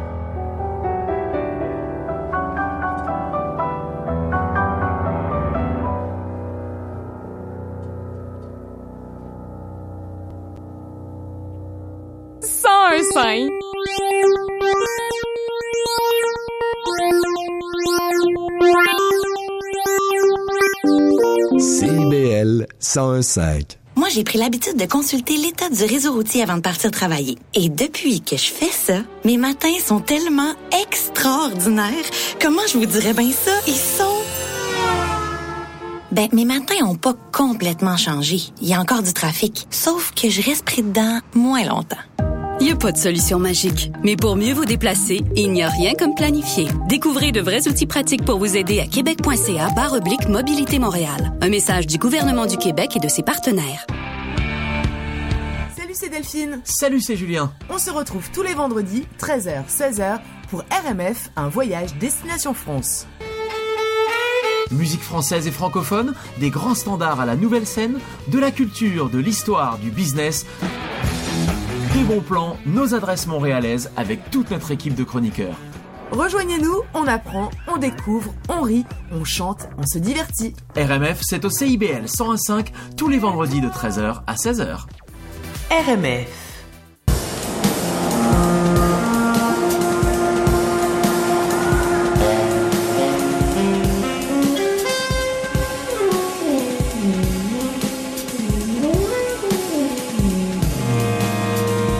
Jazz actuel, toutes les tendances, les albums les plus récents.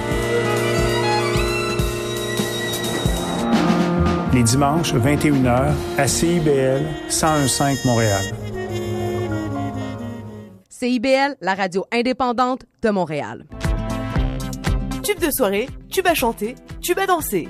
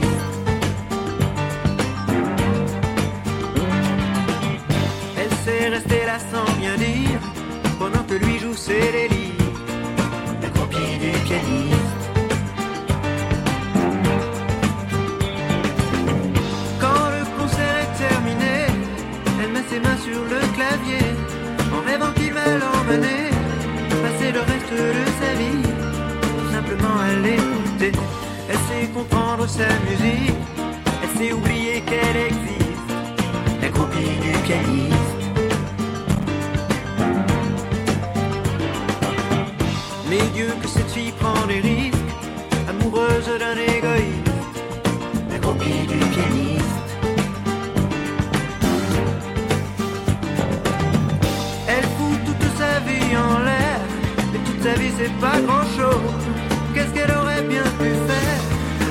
rêver seule dans son lit, le soir entre ses draps roses. Elle est, elle est là, plus que tout elle est, c'est beau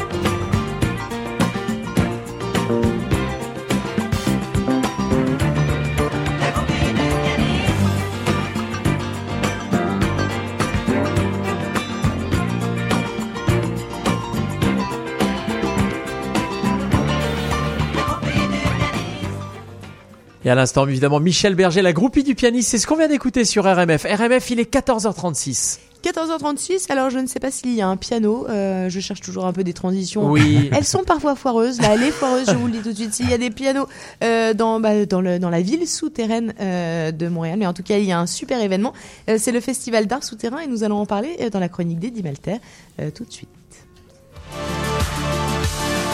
Montréal Culture. Salut Eddie. Salut Eddie. Salut tous les deux, vous allez bien? Mais ça. Bonjour les auditeurs. T'es venu Bonjour Frédéric. Et oui, je suis accompagné de Frédéric Loury, qui est le fondateur et le directeur général du festival Art Souterrain de Montréal. C'est ce dont on va parler aujourd'hui, Eh le ben, c'est festival. Art Souterrain. Et j'invite vraiment tout le monde à aller faire un tour dans ce festival parce qu'on y fait des tas de découvertes et c'est fantastique.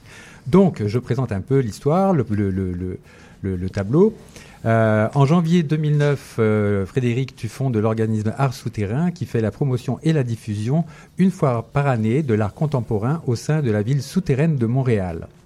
En l'espace de quelques années, ce festival est devenu un événement incontournable qui a reçu de nombreux prix, qui a attiré plus de 5 millions de visiteurs, réuni plus de 700 projets artistiques, et ça je trouve ça gravement grand. 700, c'est ça. c'est énorme. Euh, plus de 1400 bénévoles ont travaillé là-dessus et euh, tu as été couvert par plus de 900 médias. Bravo. Ah, merci. Bravo, félicitations. Alors moi j'ai déjà une première question qui me vient là, c'est comment t'es venue cette idée de mettre, de d'habiller les souterrains de euh, Montréal en art? Bah, tout d'abord, euh, la, la genèse du projet reposait sur un, sur un constat. Euh, C'était une époque où j'étais propriétaire de galerie et je l'ai été pendant 13 ans. Et euh, au fil de mes expositions, de mes expériences autant euh, locales qu'internationales, je constatais qu'on avait un peu toujours le même auditoire, qu'il était très difficile de renouveler les publics et d'attirer un peu ces, des, des nouveaux aficionados vers l'art contemporain. Et, euh, et ça m'a donné l'idée de graduellement d'exposer à l'extérieur des murs, dans des hôtels, dans des places publiques, jusqu'au moment où j'ai fait la, la connaissance de Michel Labrec, qui à l'époque était euh, le directeur général du festival Montréal en Lumière. Et je lui ai exposé me- mes, intentions et je lui ai dit, écoute, est-ce que tu aurais des contacts dans le réseau souterrain? Parce que euh, c'était une époque où ça faisait dix ans que j'étais euh, fraîchement arrivé à Montréal. Euh, moi, je suis natif de Paris. Et il m'a dit, bah, écoute, j'ai des contacts. En effet, tu les appelles de ma part. Et toute l'aven- la- l'aventure a commencé là, le temps d'une seule nuit. Euh, parce qu'en deux- 2009, quand on a, on a démarré, d'ailleurs avec euh, une, une tripotée de, de bénévoles, on était 150, où euh, personne se payait, et ce pendant de nombreuses années, on a monté vraiment un, un événement avec le cœur. Et euh, cet événement a fait tellement de bruit euh, que l'année suivante, je me suis dit, je vais en faire un festival et je vais aussi essayer de, de faire en sorte qu'en travaillant avec les artistes, je puisse, sans, sans, sans grande prétention, leur offrir de, une tribune. C'est super. C'est vraiment une belle tribune en plus. C'est mar- marrant ce que tu dis aussi sur le, sur le temps. Euh, Mhm. sur le temps ici, où euh, effectivement, avoir des idées entre le moment où t'es t'as une idée, puis au moment où ça, ça- elle se réalise, et puis, et puis l'énergie qu'il faut y mettre, et puis les, euh, les bénévoles, euh, je pense que t'es vraiment pas du tout le, le seul dans ce cas, euh, dans ce cas-là en tout cas. Sur les belles réalisations en tout cas, et celles qui aboutissent à de belles choses. euh, Puis c'est quelque chose qui paraît concret ici. Je veux dire, Ouais. quand, on a, quand on a envie de faire quelque chose ici, il y a toujours, quelque part, une possibilité de le faire. Après, à nous de jouer ou pas. Oui, il y a énormément. euh, le bénévolat, c'est vraiment une force tranquille euh, au Québec, qui est omniprésente d'ailleurs dans tous les projets culturels.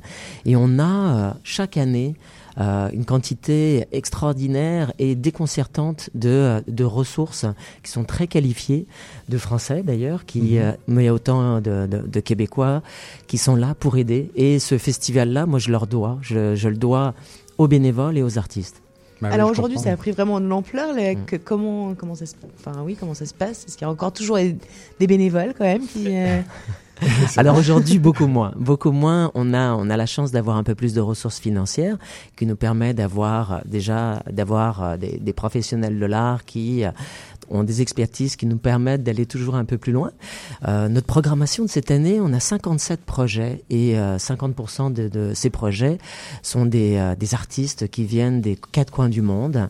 Souvent d'ailleurs, on est, chaque année surpris de voir des, euh, des grandes têtes d'affiche euh, nous faire de l'appel du pied pour collaborer avec nous parce que il y a cette, magie du, euh, du territoire quand on parle de, de, de réseaux souterrains.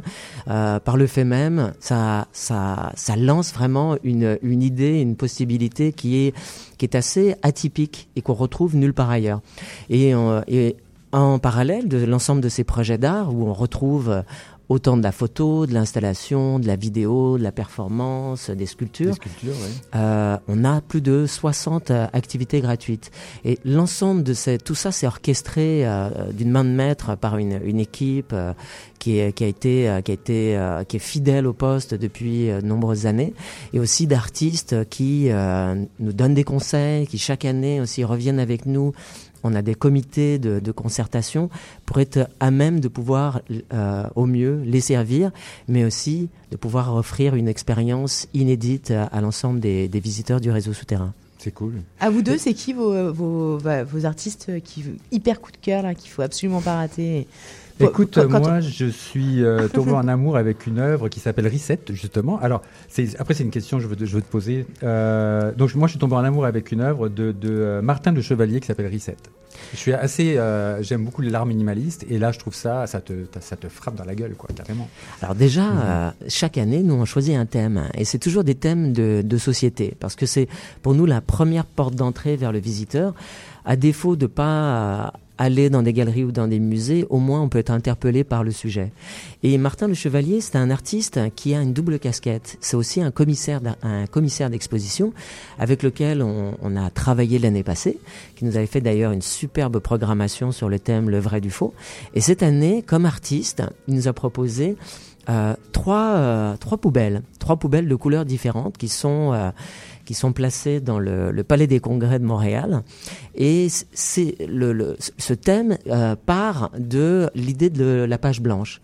Qu'est-ce qu'on ferait si on nous donnait cette, euh, cette possibilité de repartir de zéro? Comment on construirait notre société? Sur quelle base? Est-ce que on serait dans la mise en application d'utopie ou on serait plutôt dans un ajustement de nos modèles?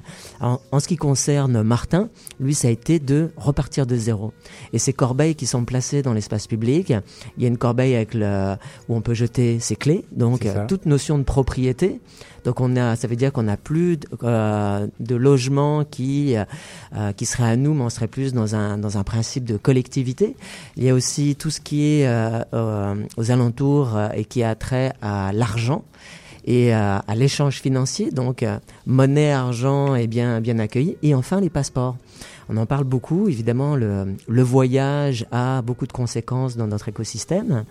Et, euh, et pour lui, les passeports déjà, l'idée de limiter aux frontières, c'est quelque chose qu'il faut complètement revoir et aussi profiter davantage du local que de l'international. Mhm, tout à fait. C'est, moi, je trouve ça, c'est- voilà, ça, c'est mon œuvre préférée. Mhm. Et, et dans le souterrain, est-ce que, euh, parce qu'il y a évidemment euh, le public est extrêmement large et pas forcément averti, euh, et c'est très bien parce que ça lui permet de découvrir, mais le, le public n'a pas forcément l'œil euh, sur ces, euh, sur, euh, bah, c'est ça, sur ces messages qui sont, euh, qui sont euh, qui sont proposés par les artistes. Alors, est-ce que est-ce que c'est euh, est-ce que c'est bon ou est-ce que c'est pas bon? Enfin, pour les artistes finalement de bah, si c'est toujours bon de s'exposer, mais je veux dire, est-ce que euh, quel quel est le message en fait euh, voilà, Quel est le message? C'est de dire que euh, tout le monde est capable d'aller voir une œuvre et puis d'aller la comprendre euh, en se posant cinq minutes? Est-ce que les gens sont pressés dans les souterrains Oui, alors tout d'abord, euh, c'est important quand on a une œuvre dans l'espace public, il faut mettre euh, en place des dispositifs pour essayer de capter l'intention des, euh, des visiteurs, des passants, des gens qui travaillent ou qui sont de passage.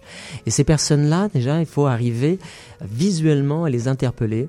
Donc on, on déploie des scénographies en muséologie pour arriver à les faire ralentir dans leur euh, dans leur élan. Mais on a aussi euh, des tactiques en fait assez assez simples. C'est d'avoir des euh, des médiatrices hein, qui sont à proximité des œuvres pour donner des explications. Il y a des cartels hein, où là il y a la description du travail de l'artiste avec sa démarche mais aussi une panoplie de d'activités gratuites avec des visites guidées gratuites avec des moments de de, de relation avec les artistes. Il y a pour un artiste qui expose notamment, je, pense à, j'en- parlais tout à l'heure euh, de, de Meryl Levis, c'est un artiste qui euh, fait les grands musées du monde maintenant, qui sort d'une expo solo au Centre Georges Pompidou. Et Meryl m'a dit, c'est inouï d'être dans ce genre de contexte parce que ça nous amène à nous forcer à rencontrer des gens qu'on connaît pas, à, à articuler et avoir une approche très didactique, donc avoir un langage aussi simple sur notre intention. Et donc c'est euh, c'est aussi un peu une mise à nu et une façon très humble de présenter l'art contemporain d'aujourd'hui. Donc c'est c'est une très belle façon, c'est une belle formule que de sortir un peu des institutions, mais aussi de rappeler que les musées et les galeries et tous ces lieux-là sont des lieux précieux et importants et que si on aime l'expérience d'art souterrain, par la suite, On peut aller, on euh, peut aller ça. plus loin. Bien Mhm. sûr. Et si on tombe en amour avec un, avec un artiste aussi, tu peux, tu peux facilement le suivre, aller chercher sa galerie s'il est dans une galerie, ou, ou en tout cas aller le trouver. Et totalement, c'est un, Ouais, un, un super média, en tout cas, un, C'est une un super fil. Et, Mhm. euh, Merci beaucoup pour. C'est jusqu'au 22 mars euh, le festival Art Souterrain. Oui, c'est ça. Puis si on veut plus de renseignements, ben on, fait, on va sur Internet et on fait artsouterrain.com. Voilà. Exactement. Et ben merci beaucoup, merci et on se retrouve euh, la semaine prochaine, Eddie. Et puis Merci beaucoup, merci. Frédéric. Merci beaucoup. Et, et dans le souterrain pour vous. C'était Montréal Culture. Merci Mehdi pour cette super chronique. Euh, Merci beaucoup, effectivement, Frédéric euh, oui, bah, on adore, on adore ce festival. Ouais. D'ailleurs, un super- Delphine, je sais pas si tu te souviens, c'est un des premiers festivals, peut-être le premier qu'on ait fait nous. Euh, quand on est Quand arrivé ici, a- on ouais. était en touriste, on n'habitait pas encore On avait ici. fait un jeu. Ouais. Un et, jeu, et je pense euh, que c'était le premier festival auquel on a été euh, confronté ici à Montréal. Ouais, totalement. Euh, Delphine et chers auditeurs, restez avec nous. Il est 14h48. Dans quelques minutes, on parle web ensemble avec euh, une invitée, Delphine. Mais oui, avec euh, Stéphanie Guérito.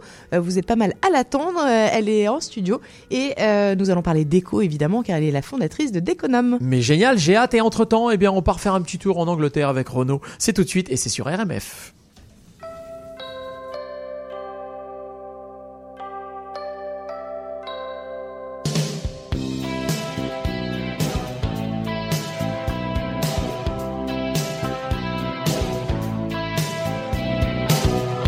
Femme du monde ou bien putain qui bien souvent est les mêmes. Femme normale, star ou boudin, femelle en tout genre, je vous aime. Je veux dédier ces quelques vers issus de mon dégoût des hommes et de leur morale guerrière. Car aucune femme sur la planète sera jamais plus con que son frère, ni plus fière, ni plus malhonnête, à part peut-être Madame Thatcher. Je t'aime parce que lorsque le sport devient la guerre, y a pas de gonzesse ou si peu dans les hordes de supporters. Ces fanatiques fous furieux, abreuvés de haine et de bière, déifiant les crétins en bleu, insultant les salauds en vert. Y a pas de gonzesse ou ligane, imbécile et meurtrière, y en a pas même en Grande-Bretagne, à part bien sûr Madame Thatcher. Femme, je t'aime parce que une bagnole entre les pognes, tu ne deviens pas aussi con que ces pauvres tarés qui se cognent. Pour un phare un peu amoché ou pour un doigt tendu bien haut, y en a qui vont jusqu'à flinguer pour sauver leur autoradio. Le bras d'honneur de ces cons-là, aucune femme n'est assez guerre pour l'employer à tour de bras, à part peut-être Madame Thatcher.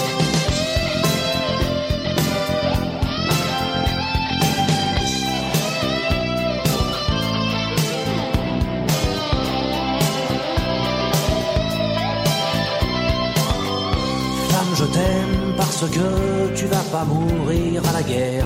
Parce que la vue d'une arme à feu fait pas frissonner tes ovaires. Parce que dans les rangs des chasseurs qui dégomment la tourterelle et occasionnellement les beurres, j'ai jamais vu une femelle. Pas une femme n'est assez minable pour astiquer un revolver et se sentir invulnérable, à part bien sûr Madame Thatcher. C'est pas d'un cerveau féminin qu'est sortie la bombe atomique et pas une femme n'a sur les mains le sang des Indiens d'Amérique.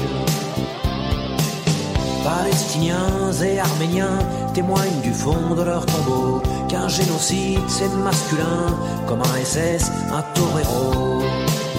Dans cette putain d'humanité, les assassins sont tous des frères. Pas une femme pour rivaliser, à part peut-être Madame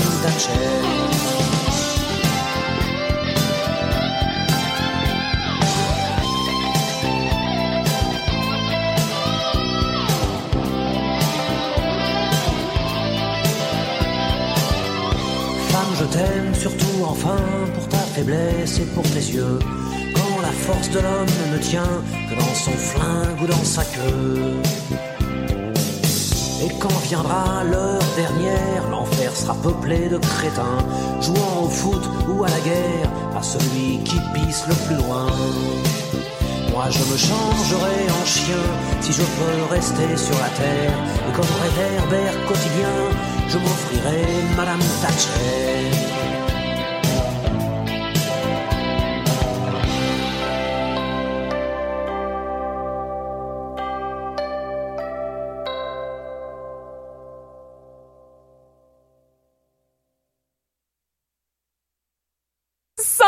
Cinq.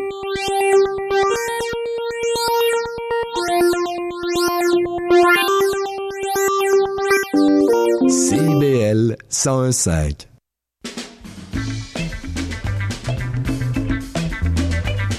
Les productions Nuit d'Afrique vous invitent à la plus grande vitrine des musiques du monde à Montréal, les Silidor de la musique du monde. Venez découvrir 36 groupes tous les mardis et mercredis au Club Balatou jusqu'au 16 avril. Participez au concert vitrine gratuit et votez pour vos artistes coup de cœur. La 14e édition des Silidor de la musique du monde à découvrir sur silidor.com, Facebook et Instagram.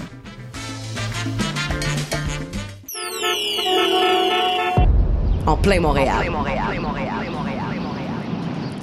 Renault à l'instant, Miss Maggie, c'est ce qu'on vient d'écouter sur RMF. RMR filé 14h53. Oui, et en plein Montréal, eh bien, nous allons parler d'éco. Et nous Ouais. allons parler euh, d'éco montréalaise euh, avec, euh, on est absolument euh, hyper ravis de la recevoir avec Stéphanie Guérito euh, du blog Économe, d'Économe. Bonjour www, on parle web.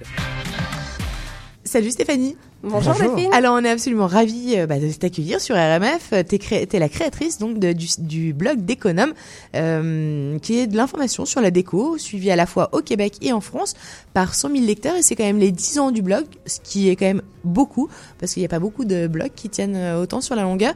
Euh, t'es marseillaise et euh, malgré un grand lectorat, c'est important de dire que t'es, bah, c'est pas ton activité qui te permet de vivre, en tout cas à la hauteur de tes besoins. T'es journaliste et styliste pour les éditions pratico-pratiques, euh, déco, spécialisée en déco, et euh, tes deux activités en fait se nourrissent l'une d'entre elles pour euh, trouver et donner des idées, te donner en tout cas et donner à tes lecteurs des, idées sur des colonnes pour rénover notre intérieur, pour économiser sur la déco et nos travaux de réno. En gros, c'est qui tes lecteurs? Mes lecteurs, j'espère qu'ils me ressemblent, parce qu'à la base, j'écris vraiment le blog pour moi.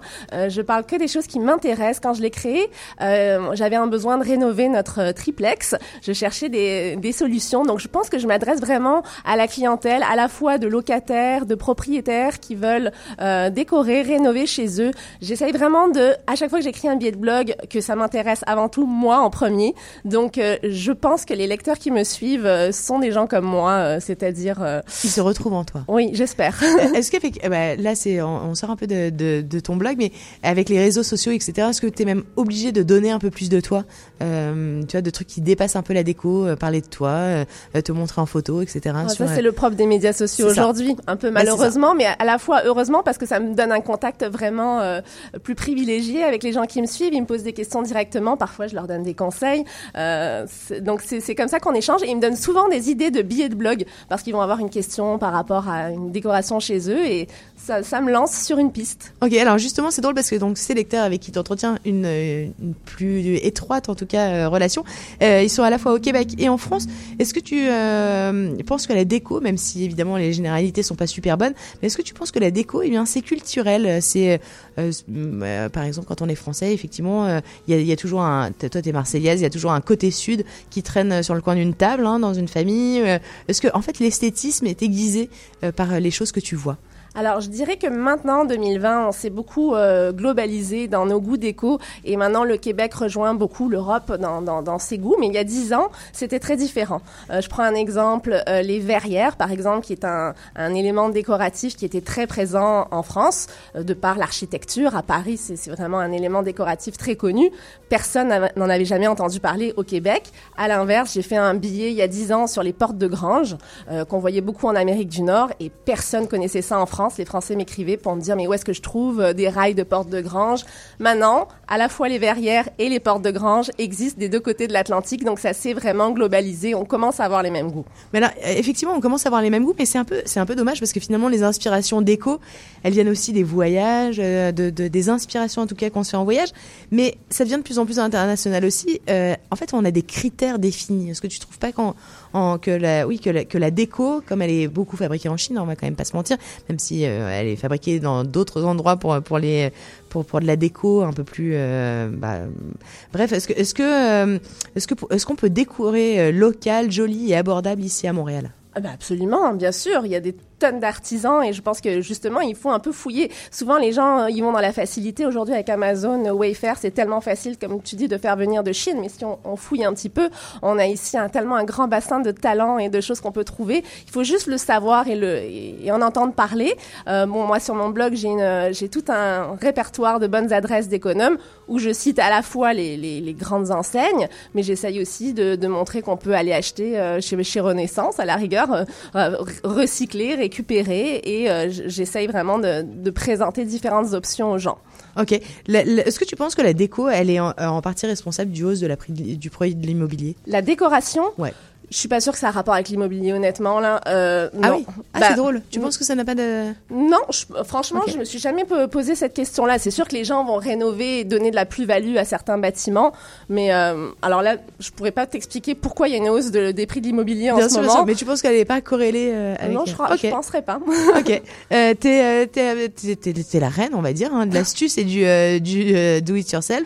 Euh, est-ce qu'en fonction des quartiers de Montréal, bah, tu peux pas tout te permettre en déco. Est-ce que euh, réno, par exemple, faite par soi-même, même bien réalisée, fonctionne pas forcément à Outremont ou à Westmont ou enfin, est-ce que, est-ce que tu penses qu'il y a des euh, ouais, qu'il y a des décos associés à chacun des quartiers à Montréal Euh, c'est sûr que moi, je suis très partisane de garder les caractéristiques architecturales euh, euh, des bâtiments. D'ailleurs, c'est un peu triste souvent quand on voit que les gens vont rénover un, vieux, un vieil immeuble et enlever toutes les vieilles moulures, toutes les plaintes, tout ce qui fait le cachet de, ces bâtiments-là. Moi, je, je suis absolument pour essayer de, au plus possible, préserver les caractéristiques architecturales des bâtiments. Alors, quand on rénove effectivement un vieil, un vieil immeuble, moi je pense que ça se fait pas pareil qu'en banlieue, évidemment.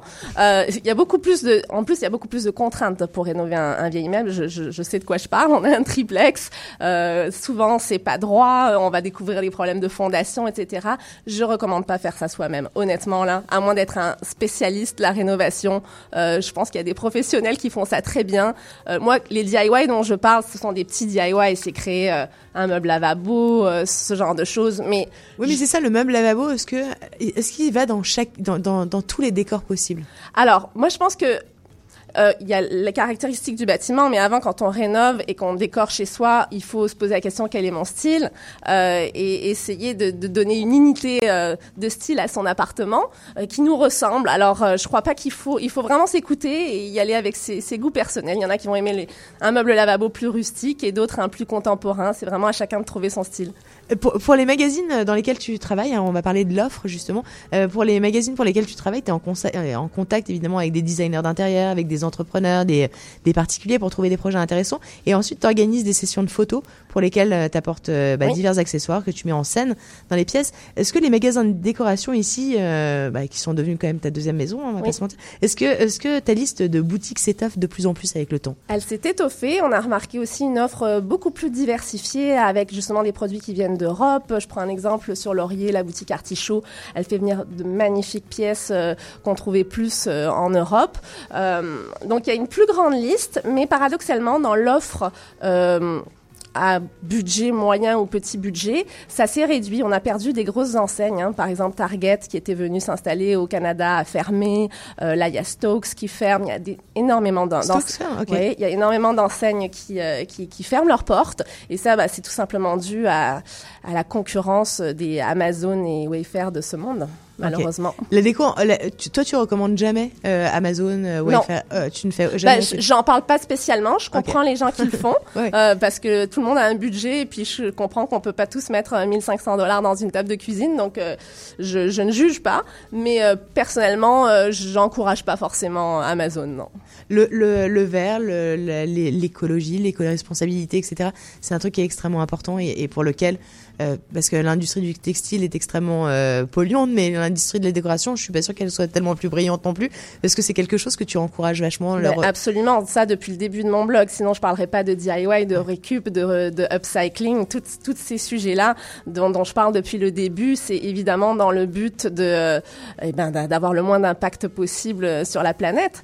Euh, moi, je pense que si on peut acheter local, euh, faisons-le. Évidemment, pourquoi faire venir un meuble, une console de Bali, lui faire travailler, traverser la planète, en plus en bois de teck, alors qu'ici on a des bois merveilleux au Québec. Donc non, moi j'encourage ça, c'est sûr. Mais je pose aucun jugement sur le blog sur les gens qui, achètent euh, Alors ailleurs. c'est hyper intéressant ce que tu dis parce qu'il y a des bois merveilleux, etc. Et en fait, c'est compliqué d'aller trouver les artisans. Est-ce que sur ton blog, on peut aller, euh, bah, on peut retrouver des artisans qui, euh, bah, qui, qui, font des meubles euh, avec des bois extraordinaires, avec des. Je pense que la plupart des ébénistes québécois travaillent le bois du Québec. Hein. Et même, je pense que si on va dans les centres de rénovation, la plupart du temps, c'est des bois, des bois canadiens qu'on va trouver. Il y a plein de petites entreprises dans les dans les Laurentides. Il y a Jolis Arbres qui récupèrent des arbres locaux. On peut acheter, si on veut, une belle planche de live edge, ce qu'on appelle le live edge, c'est-à-dire le bois dont on garde les nœuds et les formes.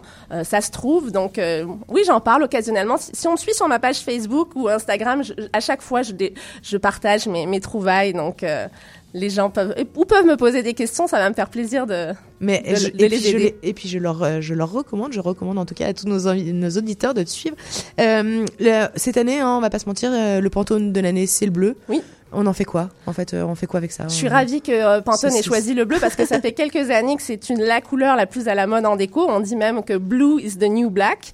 Euh, donc bleu c'est la couleur passe-partout. En plus ils ont choisi un bleu classique qui est magnifique. Honnêtement, on peut le mettre. Bleu plutôt foncé. Oui, mais un bleu classique. Bleu Là, roi, franchement, euh, superbe. On peut le mettre dans toutes les pièces de la maison. Euh, J'aurais pas vraiment de recommandation de ne pas l'utiliser, sauf si on n'aime pas le bleu, évidemment. Euh, dans une cuisine, peut-être plus le mettre sur un îlot ou sur des bas d'armoire que sur les murs, parce qu'il y a quand même une psychologie des couleurs qui fait que, oui, le bleu étant une couleur un peu plus froide, elle met moins en appétit. Ça, c'est vrai. Ok. Mais on peut le mettre dans la cuisine, sur des bas d'armoire. C'est très, très, très tendance en ce moment. Donc, euh, vous pouvez l'utiliser partout. Ok, bon bah parfait. Écoute, euh, qu'est-ce qu'on peut te souhaiter? Euh, continuer à être inspiré euh, et partager avec mes lecteurs. C'est vraiment Tu ça que j'aime. Tu voyages beaucoup pour être inspiré Euh, les voyages, c'est ma deuxième passion. J'arrive du Salvador. Donc euh, oui, ça m'in- ça m'inspire toujours énormément. euh, la, la déco, d'ailleurs, chez moi, j'ai quasiment que ça. Sur mes murs, c'est des choses que j'ai ramenées de voyage. Ok. Écoute, merci beaucoup. Euh, merci beaucoup Stéphanie. J'invite évidemment tous nos auditeurs à aller te suivre sur ton blog et tes réseaux sociaux, Facebook, Instagram, en tapant déconome.com ou bien euh, déconome tout court. C'est ça. Merci beaucoup. Merci beaucoup de m'avoir invité. Au revoir. C'était www. On parle web. Génial. Et, bah oui, génial. Comme ça, on a des infos. On sait, on ça. sait. Tu vois, on parle du bleu là. C'est bien. On en parle enfin de ce bleu. Moi, j'aime ça. On, on a, on a nos invités euh, effectivement qui sont, euh, bah, qui sont même en, ah, qui viennent d'arriver, nos invités business. Nous allons parler euh, hors des frontières tout à l'heure. Et euh, bah, Guillaume, tu as un pull bleu. Donc tu es totalement tendance. Et ben voilà, il est tendance. C'est parfait. Mais oui, c'est ça. Euh, on repart en musique et Ouais, on se et on retrouve se tout de retrouve. après. Exactement. Socialement indépendante.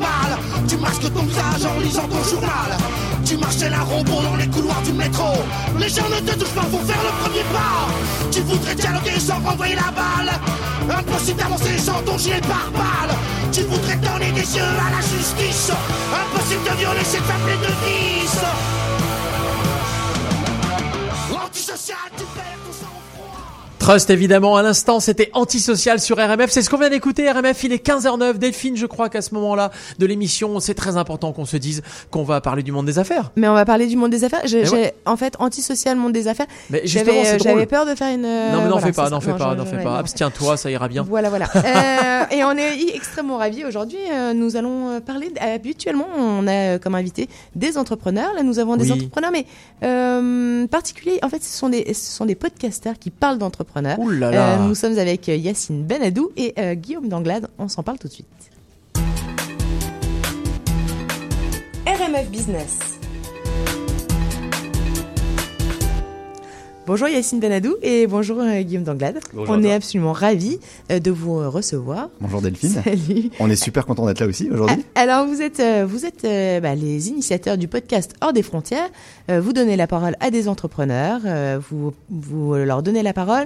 Vous parlez entrepreneuriat. Vous parlez expatriation. En gros, pourquoi vous avez monté ce podcast et pour qui? Alors moi j'aimerais euh, commencer à répondre parce qu'on est deux, donc il y a moi, Yacine et euh, Guillaume également. J'aimerais te dire que nous on parle uniquement euh, des personnes qui font le futur de Montréal. Ça peut être des entrepreneurs, ça peut être des artistes, ça peut être des hommes, des femmes, des personnes plus ou moins âgées. C'est des personnes qu'on a le plaisir de rencontrer. C'est des personnes qu'on a le plaisir de voir et elles nous apprennent des choses. Et en nous apprenant des choses à nous, on se dit qu'avec Guillaume, bah, on peut avoir le plaisir de, de partager ça aux auditeurs. Et euh, c'est vraiment euh, excellent parce qu'à chaque fois qu'on rencontre des personnes, on apprend énormément de choses et c'est- c'est c'est excellent de pouvoir partager ça tout autour du monde parce qu'on a une audience qui est euh, mondiale, on a ce plaisir-là, donc c'est super. Alors par exemple, euh, euh, typiquement, euh, vous, est-ce que vous avez retiré un conseil euh, qu'un de vos invités, par exemple, vous euh, vous a dit et qui vous a vraiment marqué? Moi je crois que j'ai un conseil euh, qui m'a qui m'a particulièrement marqué. C'était euh, un invité qu'on a eu euh, vers le début qui s'appelle Raph Van Colly, le directeur e-commerce d'Ubisoft, euh, qui nous a fait confiance euh, vraiment au début de l'aventure et qui euh, nous a dit euh, gardez l'équilibre et forcez-vous de le perdre. Et je pense que c'est ce qu'on fait au quotidien avec ce podcast-là. Et je pense que c'est un très bon conseil qu'on aimerait transmettre à nos auditeurs et, à vos auditeurs. Alors justement, le podcast, on en parle, on va en parler parce qu'on va pas se mentir. Tout le monde parle de podcast. Tout le monde, c'est effectivement un, c'est un peu fou et extrêmement dichotomique ce podcast parce que il il fait entretenir en tout cas un, lien extrêmement fort avec euh, la personne qui le reçoit, qui va le chercher et qui va chercher de l'information pour ça. Et à la fois, c'est très très difficile d'aller traquer qui sont les auditeurs. Euh, du coup, c'est pas ça, ça, devient un, support qui est difficilement mon- monnayable, en tout cas mon- monétisable, euh, et en tout cas pas suffisamment pour faire vivre de personnes euh, avec un train de vie correct. Euh, pourquoi vous avez décidé de lancer ce podcast? Ça prend du temps de le nourrir. Euh, J'imagine que ça vous prend beaucoup même de temps de le nourrir. Euh, qu'est-ce que qu'est-ce que vous en faites? Est-ce que c'est un est-ce que c'est un, un, un nouveau 5 à 7 digital? Est-ce que c'est euh, une nouvelle façon de sociabiliser? Enfin, comment euh, Alors, moi, j'aimerais te répondre très simplement, c'est que Guillaume et moi, on est, euh, on est là euh, en tant que, que travailleurs à Montréal. On est là depuis assez récemment, donc depuis le mois de juin 2019. Et euh, d'abord, on est des amis avec Guillaume, et on a eu cette idée de ce projet parce qu'on a remarqué que bah, nous, ça pourrait nous intéresser, qu'il y avait une demande. Et effectivement, c'est ce qu'on peut appeler un, un side project. Est-ce qu'on peut dire qu'on est des slashers avec Guillaume? Je ne sais pas, mais on peut s'autoriser à le penser. Et ce qui est sûr, en tout cas, c'est que là, actuellement, l'idée de le monétiser, oui, c'est quelque chose qui peut nous traverser l'esprit. Maintenant, on a des plateformes type, euh, bah, nous, on est hébergé sur une plateforme qui s'appelle Ocha, Ocha, qui nous donne ouais. des statistiques très précises là-dessus. Donc ça, c'est très euh, positif. Maintenant, Elle permet de faire la oui. monétisation aussi d'ailleurs. Elle permet de faire la monétisation. Si on voulait y aller, euh, elle, elle permettrait de le faire. Voilà. Mais, mais, mais, mais je dirais aussi, Delphine, on l'a, on l'a monté ce podcast-là pour nous. euh, parce qu'on voulait apprendre, on est arrivé dans un pays qu'on connaissait pas, Exact. avec euh, un réseau qu'on n'avait pas, on partait de zéro. Euh, on a tous les deux trouvé des jobs depuis Paris, donc on connaît personne ici et on voulait vraiment découvrir la culture, découvrir le business d'ici. Et c'est pour ça qu'on l'a fait d'abord. Et en fait, en avançant dans ce podcast-là, on s'est rendu compte qu'on avait beaucoup à apprendre et beaucoup à retransmettre. Et c'est ça qui nous pousse aujourd'hui à continuer, c'est qu'on a de l'écoute, il y a de l'attraction, donc on va continuer à faire du contenu de qualité pour retransmettre ça ici au Canada et dans le monde. et, apprendre. Alors effectivement, ça s'appelle hors des frontières. euh, Ça, ça me fait venir deux questions. Euh, hors des frontières, ça veut dire que euh, Montréal et le Canada, c'est un passage et que vous allez aller le faire vivre dans d'autres. Dans d'autres pays, peut-être, ou dans d'autres villes. il, il vit déjà dans d'autres pays par, Ouais. par nos auditeurs. Auditeurs, mais je effectivement, potentiellement, euh, ça, ça- ça ira dans d'autres pays aussi un jour. Il y aura peut-être des franchises de hors, des- hors des frontières.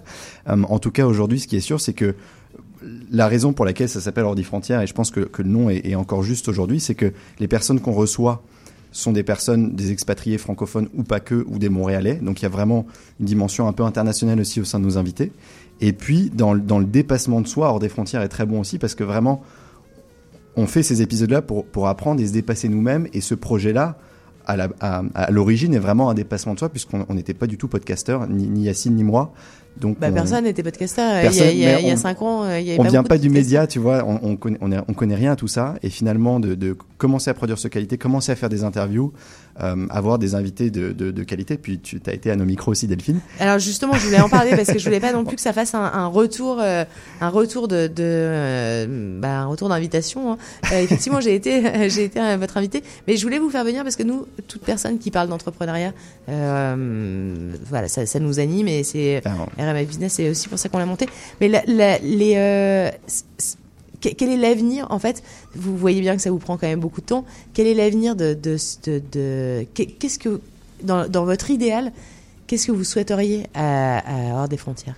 Nous, ce qu'on souhaite principalement, c'est continuer à fournir du contenu de qualité, à toujours rencontrer les Montréalais, les Montréalaises qui, construisent le Montréal de demain. Et à travers ça, on pourra avoir des nouvelles rencontres et construire de nouveaux projets avec eux. Peut-être, comme disait Guillaume, ça peut être intéressant d'avoir une franchise dehors des frontières, euh, ailleurs, avec euh, des entreprises peut-être. Mais pour l'instant, nous, on se concentre principalement sur le contenu, le contenu, la qualité et euh, faire euh, connaître aux gens les personnalités qui font de Montréal. Et ensuite, les Et les mettre, en connex- euh, les mettre en connexion ça peut être une euh, idée, mais l'idée c'est que du contenu et de la qualité de ce qu'on produit, Guillaume et moi-même, viendront les opportunités par la suite, naturellement, j'ai envie de dire.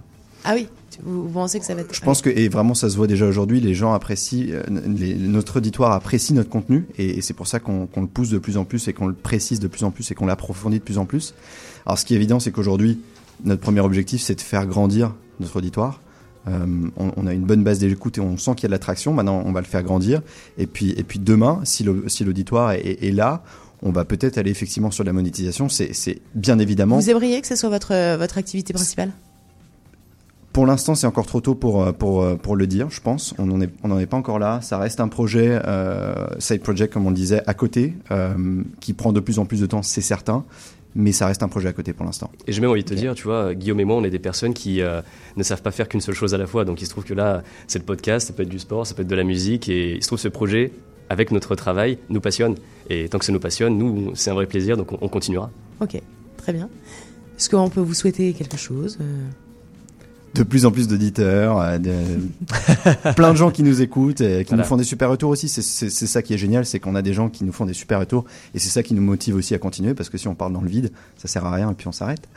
Eh ben merci beaucoup et euh, effectivement Merci. on encourage euh, bah, tous nos auditeurs à aller. euh, comment on fait pour euh, vos, podcasts Ils sont disponibles où? Parce que vous disiez que On vous aviez on est votre. disponible sur toutes les plateformes d'écoute de podcasts, que ce soit Spotify, Spotify, ouais. Apple Podcast ou autre. Vous tapez hors des frontières. Et si vous êtes sur Apple, n'hésitez pas à mettre 5 étoiles d'ailleurs. Et puis bah, LinkedIn, hein, Facebook et Instagram. pour Ok. nous suivre. Parfait. Un, un grand merci Delphine. Merci beaucoup. Merci à toi. Merci. C'était RMF Business. Mais quelle belle idée Mais oui. Écoutons des podcasts et quitte à y être sur Spotify, Apple Music, etc. Vous pouvez évidemment aller écouter Hors des frontières et aller écouter toutes les chroniques et toutes les émissions RMF qui sont évidemment disponibles. Également, euh, Delphine et chers auditeurs, restez avec nous car euh, dans la dernière heure jusqu'à 16h, on est ensemble évidemment. On va parler intelligence artificielle dans dans quelques une grosse poignée de minutes. Et avant, eh bien Diane Martin Grazer est là, elle est de retour, j'ai envie de dire, parce qu'elle n'était pas là pendant quelques semaines, oui, elle était partie. Oui, mais là, elle est revenue avec son adresse branchée dans sa poche et on a très très hâte de l'écouter. On est là dans quelques instants.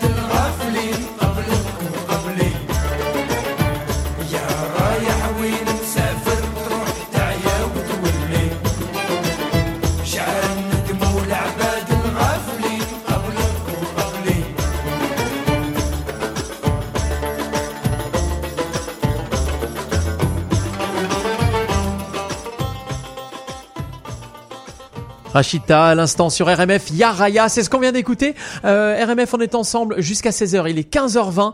Euh, Delphine Eh bien, c'est l'heure de parler euh, de où nous devons aller. euh, Mais bah, oui, par exemple, ce week-end, cette fin de semaine, par Exactement, exemple. mais en, en fait, on veut des lieux, on veut des lieux Ouais. euh, branchés, on veut des lieux trendy. Et pour ça, eh bien, on est absolument euh, ravis d'avoir Diane Martin-Grazer qui est revenue de vacances parce que quand elle est en vacances, j'ai pas envie de dire on ne, on ne sort plus, on Non. réécoute les podcasts. plus où aller. Mais enfin, quand même. Euh, Diane, c'est tout de suite. Le tour du quartier. Alors, Diane, tu nous parles de Salut quoi Delphine. Eh ben, je- euh, cette semaine, je vais vous parler du hangar 51. Euh, c'est un lieu qui est euh, dans mon quartier chouchou, le Myland toujours. Euh, donc euh, en fait c'est ça. C'est un bar qui a fait sa, sa réputation non pas sur son menu, bien que celui-ci est tout à fait euh, cocasse, le, le nom des, des shots et des cocktails, mais plutôt sur sa proposition immersive destinée aux geeks et aussi aux curieux de jeux vidéo. Donc j'espère que, que vous l'êtes. Parce Et que une petite moi, seconde, c'est un bar. c'est, euh, on, on, C'est on- un bar. On déjeune, on dîne. Non, on- ah non, on cocktailise. Mais j'aime ça. Ouais, ouais, ouais. Il y a y, y plusieurs sections. Donc en fait, c'est- au cœur du Myland, au 5691 Saint-Laurent exactement, euh, qui croise euh, Bernard. Et euh, c'est là que l'on peut vivre une expérience hors du commun. C'est la seule en Amérique du Nord euh, parce qu'on peut se mettre aux commandes d'un cockpit pour jouer à Tesla de Pods. Je sais pas si vous connaissez. Ok, bah c'est un, un jeu Ubisoft peut- peut-être? Non, pas du Non. tout. Ça, ça date des années 2000 et c'était dans le c'était dans le complexe des jardins avant. Donc en fait, on peut jouer à ça, mais pas que. Donc euh, euh, je, je vous expliquerai euh, par la suite. Mais là, si t'en bois trop, par contre, euh, le jeu devient euh, une. euh, de- bah, de- de- a devient un- un- un- c'est ça, de- de- de- devient en fait un prétexte, mais que tu n'arrives même plus à, à faire finalement. Euh, alors, je vais, je vais, je vais t'ex- je vais t'expliquer en exactement euh, ce qu'est Tesla euh, de Pods. Ah.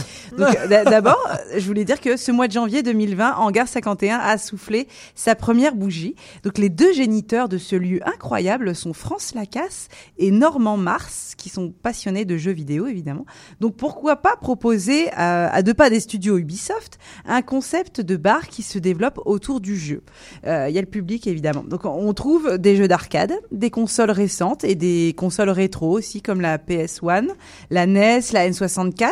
Ah, Michel. euh, on trouve aussi des flippers et aussi des jeux de société, tout simplement, pour ceux qui, qui sont un peu plus euh, tradis.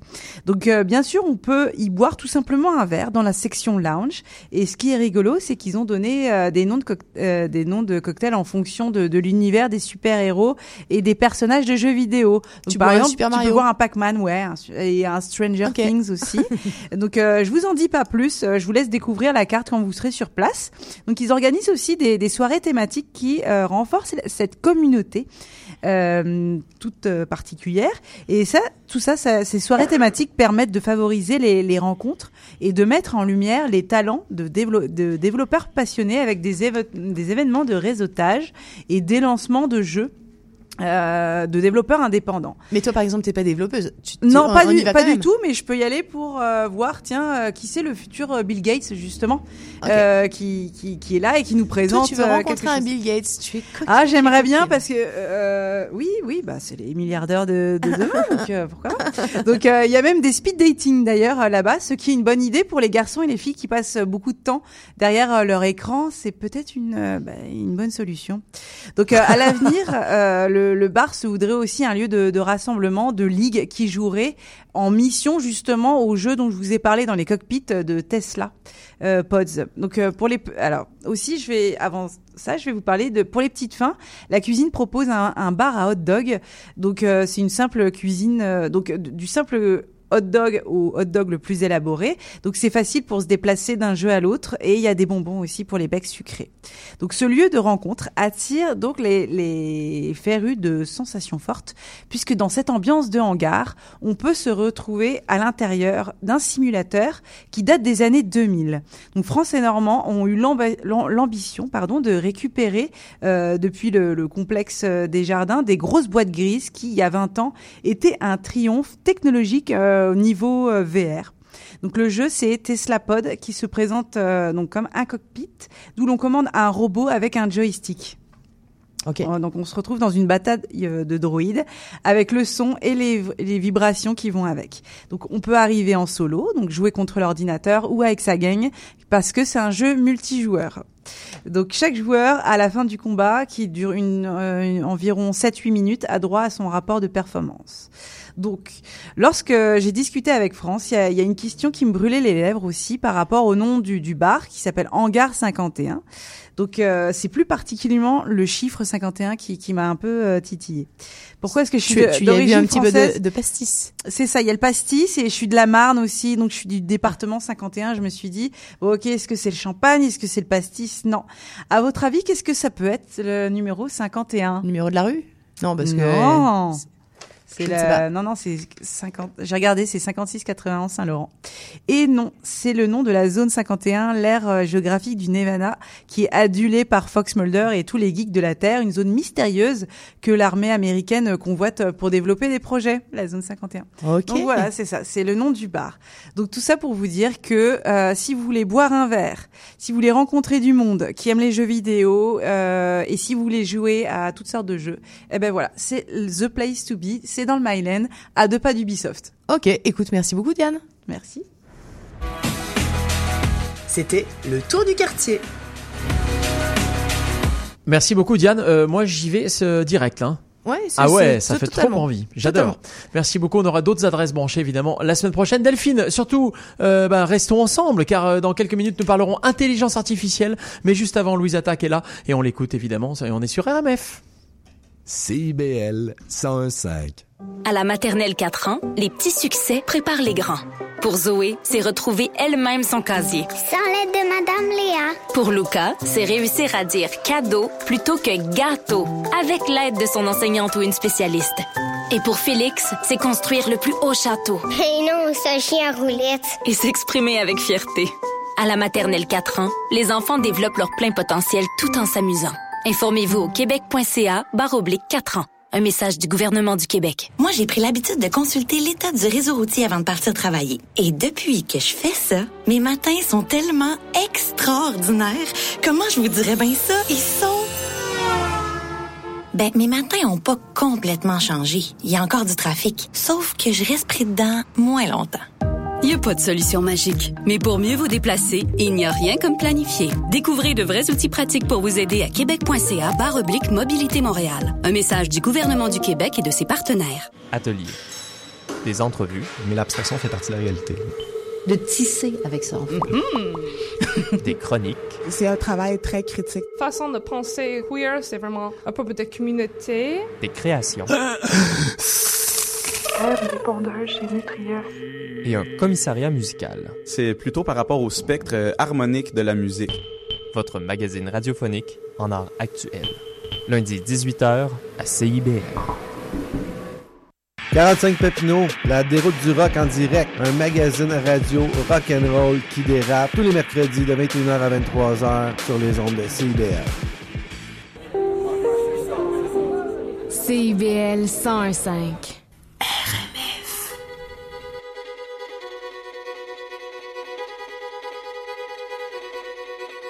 Allez viens, je t'emmène au vent, je t'emmène au-dessus des gens, et je voudrais que tu te rappelles notre amour est éternel et pas artificiel. Je voudrais que tu te ramènes devant, que tu sois là de temps en temps, et je voudrais que tu te rappelles notre amour est éternel et pas artificiel. Je voudrais que tu m'appelles plus souvent, que tu prennes parfois le vent. Et je voudrais que tu te rappelles notre amour est éternel et pas artificiel. Je voudrais que tu sois celle que j'entends. Allez viens, je t'emmène au-dessus des gens. Et je voudrais que tu te rappelles notre amour est éternel, artificiel.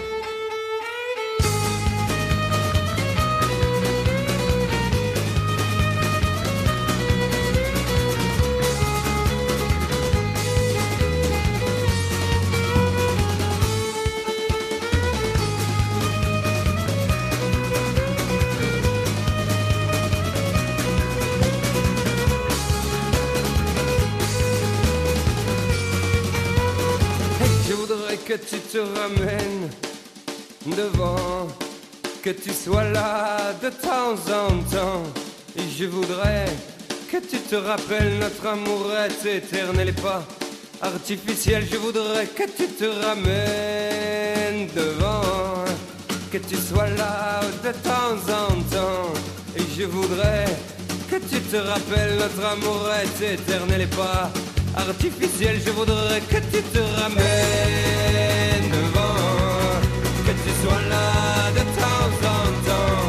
Et je voudrais que tu te rappelles notre amour éternel et pas artificiel. Je voudrais que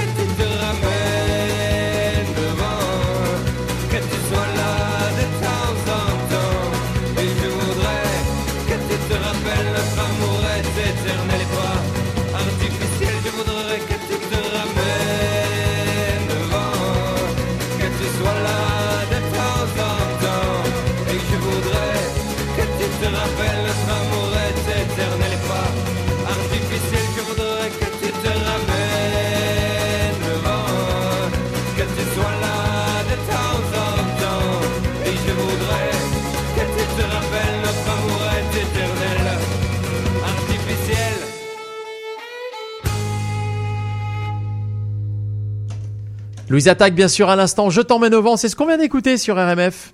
Et on va écouter tout de suite eh bien, notre chronique sur l'intelligence artificielle, comme chaque semaine. Euh, on est ravis d'en savoir plus, d'en apprendre plus, en tout cas sur, euh, bah, sur une, pour toute technologie. euh, C'est important d'être d'être informé parce que cette technologie, c'est pas la technologie du futur, c'est une technologie C'est qui maintenant, existe déjà. c'est now. Euh, nous allons en parler avec Mathieu Barrault, comme chaque semaine. Innovation, intelligence artificielle. Salut Mathieu. Salut. Bonjour les amis. Euh, tu es venu accompagner aujourd'hui, comme oui, chaque semaine. Aujourd'hui, je suis accompagné Oui. et aujourd'hui, on va faire un, un- on va parler d'intelligence artificielle et de vacances. Ok. J'aime ça. Il n'y a pas trop rapport, hein. Mais si, et pourquoi pas Et pourquoi pas Bah, Bah, si. bah, moi, parce que je me dis que lorsqu'on entend parler d'intelligence artificielle, notamment à Montréal, bah, rapidement, le lien qu'on fait sur le sujet, c'est de penser à nos célébrités locales, euh, à ces chercheurs incontournables qui font le secteur, maintes fois récompensés pour leurs travaux et leur cerveau. Euh, alors, apprendre à faire de l'intelligence artificielle, on se dit que c'est tout un programme. Mais en fait, on se dit même comment on apprend euh, l'intelligence artificielle. vrai Eh oui, on aimerait Et affaire- à quel âge? On aimerait. Tiens. Mais quand on a entre 14 ans et 16 ans, c'est tout un défi. Enfin, c'est ce qu'on se dit. Et pourtant, c'est la promesse d'un camp pour ados où la curiosité, la créativité, la logique et l'entraide sont les ingrédients premiers d'une recette qui fait naître des vocations. Et mon invité du jour a pour mission de mettre sur pied, puis de coordonner les activités à travers tout le Québec de ces camps en IA. Eliane Belliveau-Leblanc, bonjour. Bonjour. Bienvenue. Euh, alors, vous travaillez pour une organisation qui se nomme Prompt. Est-ce que vous pourriez me parler un petit peu de cette organisation?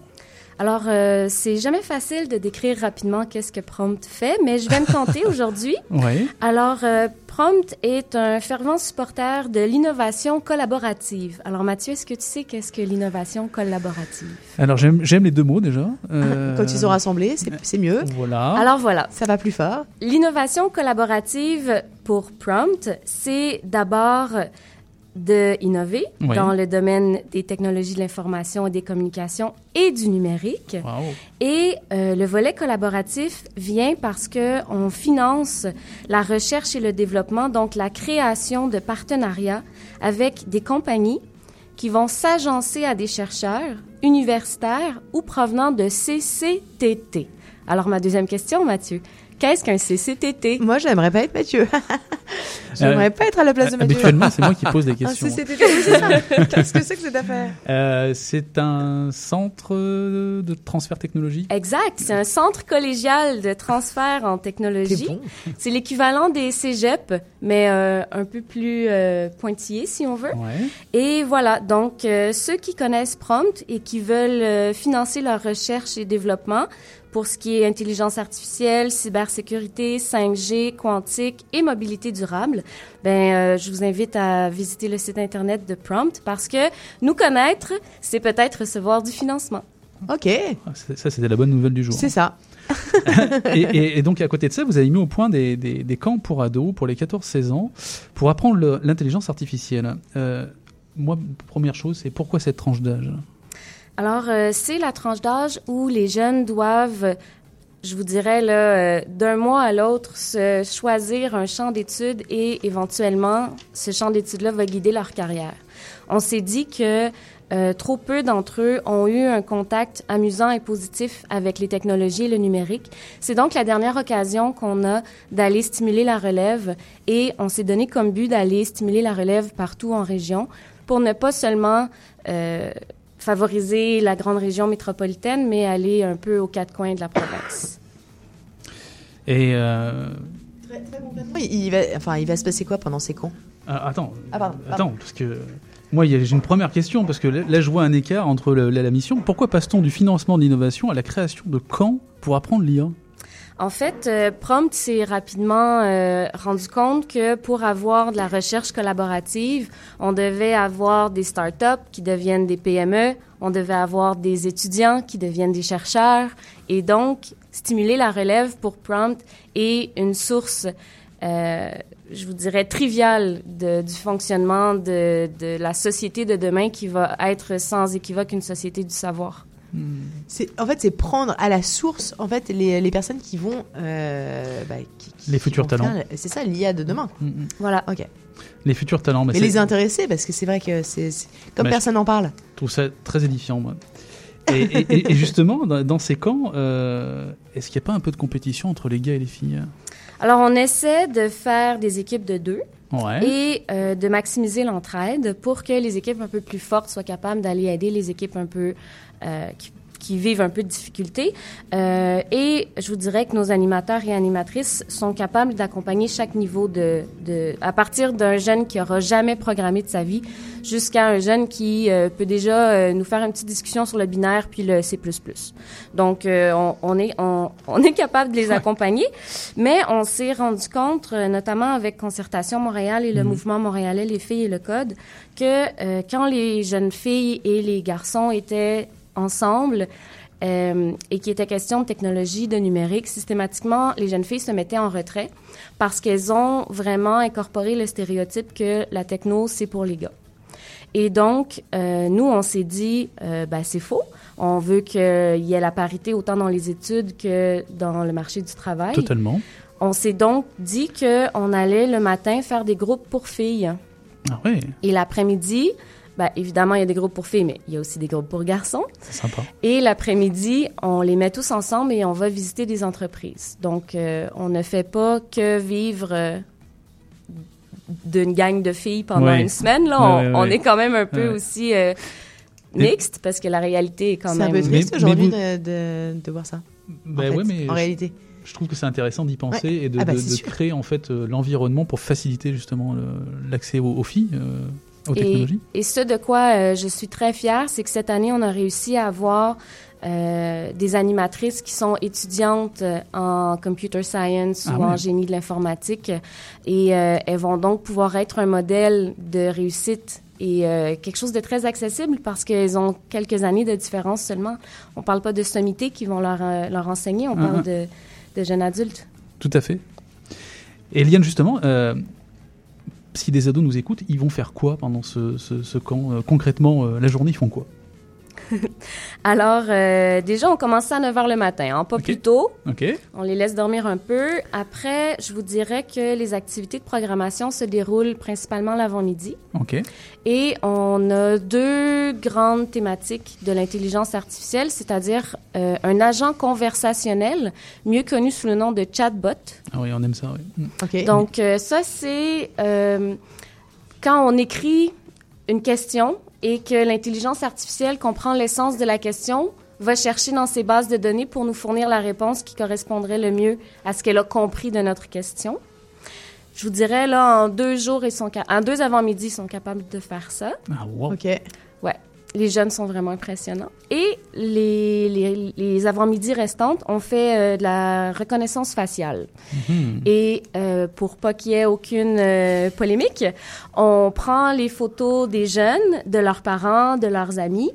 Et le vendredi après-midi, on invite tous ces beaux gens à venir tester l'intelligence artificielle que les jeunes auront programmée. C'est donc à savoir si l'intelligence artificielle va reconnaître la maman, le papa avec une nouvelle coupe de cheveux, des lunettes, un chapeau. Et quand elle reconnaît le parent, l'ami, l'invité, après ça, on peut dialoguer avec la machine. Ah, c'est même familial en plus. Mais alors du bien, coup, c'est quand même c'est quand même les parents qui doivent être à l'initiative de ça parce que les enfants, est-ce qu'ils sont demandeurs d'aller euh, faire euh, un chatbot un- à, à 15 ans, est-ce qu'on- à- même à 14 ans, est-ce qu'on a la, est-ce est-ce qu'on est au courant de ça? Enfin, est-ce que Ben, je dirais que, euh, dépendamment des régions, dépendamment des familles, des fois à 16 ans, on passe l'été à la maison, on sait pas trop quoi faire. Donc, ce serait à ce moment-là aux jeunes de dire, hey, ça, ça m'intéresse, je veux y aller. Euh, dans certains cas, je pense que ça va être le parent qui va voir euh, la nouvelle passer puis qui va dire, hey, j'ai entendu parler de cette initiative, est-ce que tu voudrais bien y aller? Euh, on vise un peu les deux tableaux. Ok. Et dans les entreprises que vous visitez, euh, est-ce qu'il y a des entreprises qui sont plus ou moins connues euh, Oui, c'est ça. Alors, si l'avant-midi, on programme, ben, ça nous laisse tous les après-midi de libre et on veut vraiment montrer les forces vives de chaque région. Donc, on amène les jeunes dans les entreprises locales en technologie pour leur montrer qu'est-ce que c'est que le marché du travail actuel dans leur région. Puis souvent, les jeunes ont cette euh, cette idée préconçue que euh, les grosses entreprises de technologie sont principalement dans les grands centres, soit à Montréal ou à Ouais. Québec. Or, c'est faux. Il y a plein de, de développements qui se font partout en région. Il y a plein de startups super innovantes, plein de compagnies qui sont euh, à la fine pointe de la technologie. Puis, euh, on veut aussi montrer aux jeunes que c'est possible d'avoir une carrière en technologie stimulante dans sa région. Donc, on vient aussi, si on veut, essayer de mousser la rétention des talents en région. Puis ça permet de faire découvrir aussi les, les, les entreprises de la région aux jeunes de la région, parce que des fois ils se connaissent pas. C'est ça. C'est super. Et est-ce que ça reste euh, abordable? Est-ce qu'on peut parler un peu d'argent? Ben oui, en fait, euh, Je sais pas si on a le droit, toi hein. alors vraiment Mais c'est vrai parce que certains camps spécialisés peuvent être vraiment dispendieux. Or, on veut vraiment que la relève puisse venir de tout horizon et de tout acabit. On s'est donc, euh, on est, on a été euh, privilégié de recevoir une subvention du ministère de l'économie et de l'innovation par leur programme Novascience. Et cette subvention-là nous permet de garder le camp accessible. On parle donc de 230 dollars sans taxe pour les cinq jours. Ouais, C'est vraiment accessible. Ok. Et euh, j'ai oublié de répondre à la question si on allait voir euh, des grands joueurs. Ben, on est hébergé déjà chez un très grand joueur, donc à Montréal pour les mois de juillet et août. On est hébergé au MILA, qui est l'Institut québécois de recherche en intelligence artificielle, Quand et même. chez McGill, à l'université McGill. En région, on est principalement dans les cégeps, les collèges, les CCTT et les accélérateurs. Donc, euh, grosso modo, je vous dirais que je vais pas tout vous nommer, mais on a euh, 15 villes et 21 semaines de camp Ah oui. qui vont se dérouler principalement juillet-août pendant les vacances scolaires. Ok. Donc, euh, c'est euh, pour les 14-16 ans. Je vous cacherai pas que j'ai de la difficulté à, à refuser un, un adolescent ou une adolescente de 13 ans et demi. Là. Je vais leur dire oui, c'est correct. Mais euh, c'est ça. Donc, euh, Et, et, euh, pour, euh, pour s'inscrire? Et c'est partout au Québec? Oui, www.camp-techno.com. Quand euh, c'est AMP, euh, Tout à pas, fait. Pas, pas de S. Pas de S. Pas de S. Ok, merci beaucoup. Merci Eliane. Mais ça me fait grand plaisir. C'est un Merci plaisir. à vous. C'était Innovation, Intelligence Artificielle. Delphine. Mathieu, je suis, ravie qu'on en parle et puis je trouve que ça implique aussi d'autres. euh, euh, parler de, l'intelligence artificielle à 15 ans, c'est aussi se demander pourquoi, finalement, à 5 ans, euh, on, ne met pas l'intelligence artificielle devant, sous le nez, en tout cas des, bah, des enfants, parce que c'est eux qui vont faire l'intelligence artificielle et du coup, ça pose aussi d'autres questions bah, sur, bah, sur, sur, sur l'éducation, en tout cas, sur, sur cette matière. Est-ce qu'il ne faut pas la créer dans les écoles? Mais c'est les rendre act- acteurs de l'intelligence artificielle et je trouve ça très très intéressant. On en parlera? Avec plaisir. Moi, j'aimerais avoir 15 ans. Euh, Très moi aussi, je suis d'accord Ah ouais, avec toi. J'aimerais avoir 15 ans pour C'est m'inscrire ça. à ce camp. Je suis d'accord. En tout cas, merci beaucoup Mathieu et la semaine prochaine on reparlera intelligence artificielle évidemment. Euh, chers auditeurs, il est exactement 15h45, on est ensemble jusqu'à 16h avec une programmation musicale qu'on aime vous proposer euh, tous les vendredis. Daft Punk sera là dans quelques instants et tout de suite, eh bien c'est Patrick Bourrel, c'est son dernier titre avec Boulevard Désert, ça s'appelle Tous les deux et c'est uniquement sur RMF. L'instant monument de la chanson française, c'est tout de suite sur RMR.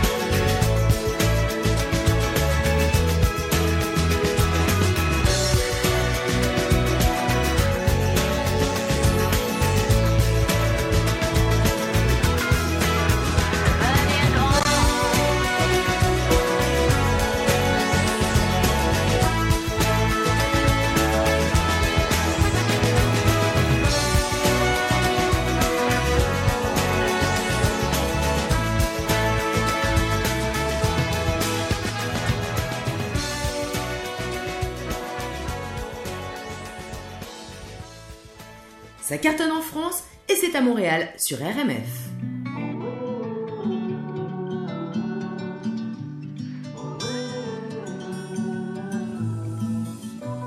Comme nous avions la tête ailleurs et dans le vent. Comme nous mettions du merveilleux le plus souvent. Comme nous avions quelques épis toujours en tête. Comme de fagnons qui se balancent sur la fête. Ce ballon qui roule et roule et roule encore. Et ce grand-père qui perd la boule, mauvais sort. Et le goûter dans le jardin sous les tilleuls. Frérot, jamais, au grand jamais, tu ne seras seul. Comme nous étions frères de ci, frères de ça. Et aujourd'hui, aujourd'hui, dans nos bras. Comme nous sommes fiers de ci, fiers de ça. Se dans les yeux. Tous les deux.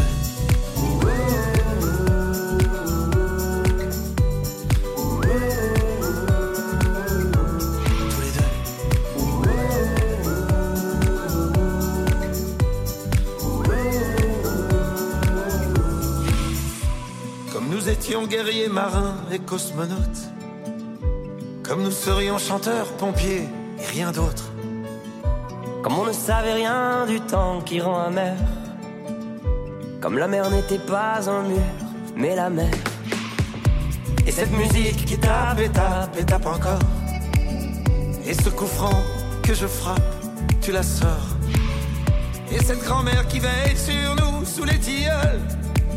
Frérot, jamais, au grand jamais, tu ne seras seul. Comme nous étions frères de ci, frères de ça. Et aujourd'hui, aujourd'hui, dans nos bras. Comme nous sommes fiers de ci, fiers de ça. Et se regarder dans les yeux, tous les deux.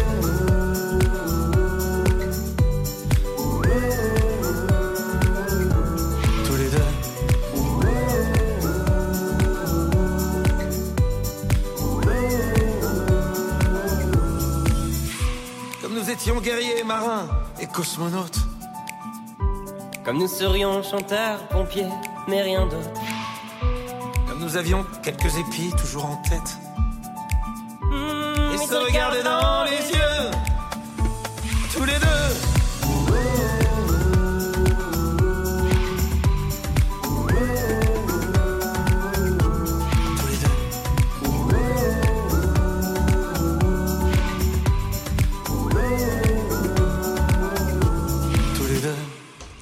Patrick Bruel et Boulevard Désert à l'instant tous les deux, c'est ce qu'on vient d'écouter sur RMF. RMF, il est 15h52, on va bientôt vous laisser, mais ne soyez pas tristes, car évidemment, euh, CIBL ne s'éteint jamais. Donc vous allez pouvoir tout à fait continuer les émissions euh, à partir de 16h avec Willy qui est déjà là. Mais oui, salut Willy. Bah, Eh, ça- salut, salut, comment ça va RMF Tout va bien? Mais ça va bien ou bien, comme on Il va dit? se passer quoi dans ton émission? Alors aujourd'hui, on célèbre un peu la journée de la femme parce qu'on sait que ce week-end, euh, on célèbre toutes les personnes qui, euh, qui, qui, qui nous giflent, qui nous emmerdent, qui nous taquinent. Ok, Ah. non mais je, je veux dire la fa- Non mais non mais attendez, non attendez. je- Coupez-moi je- ce micro, Non, enfin. non non non non, je veux dire non mais non. Dans ce sens, il y a une dame qui a souri dans la rue qui s'est dit, moi je suis lesbienne et ça me concerne pas. Mais Ah. non non non, c'est pas ça. Non non, aujourd'hui on célèbre la journée de la femme ce week-end et donc on a à Uh-huh. l'honneur nos, co- nos chroniqueuses, nos chroniquatrices et d'ailleurs euh, bonne journée de la femme en avance Delphine. Mais c'est bon je ne ça. savais pas que c'était la Mais journée attends, de la mais et femme. pour moi, journée de la femme, c'est tous les jours. Non, en vrai, Ah, ça devrait. Oh, ça devrait. j'adore, c'est Est-ce que, tu veux que je, est-ce que tu veux que je te le passe comme chroniqueur chez Ouais, toi? ouais, ouais, ouais, non, non, je le prenais pas.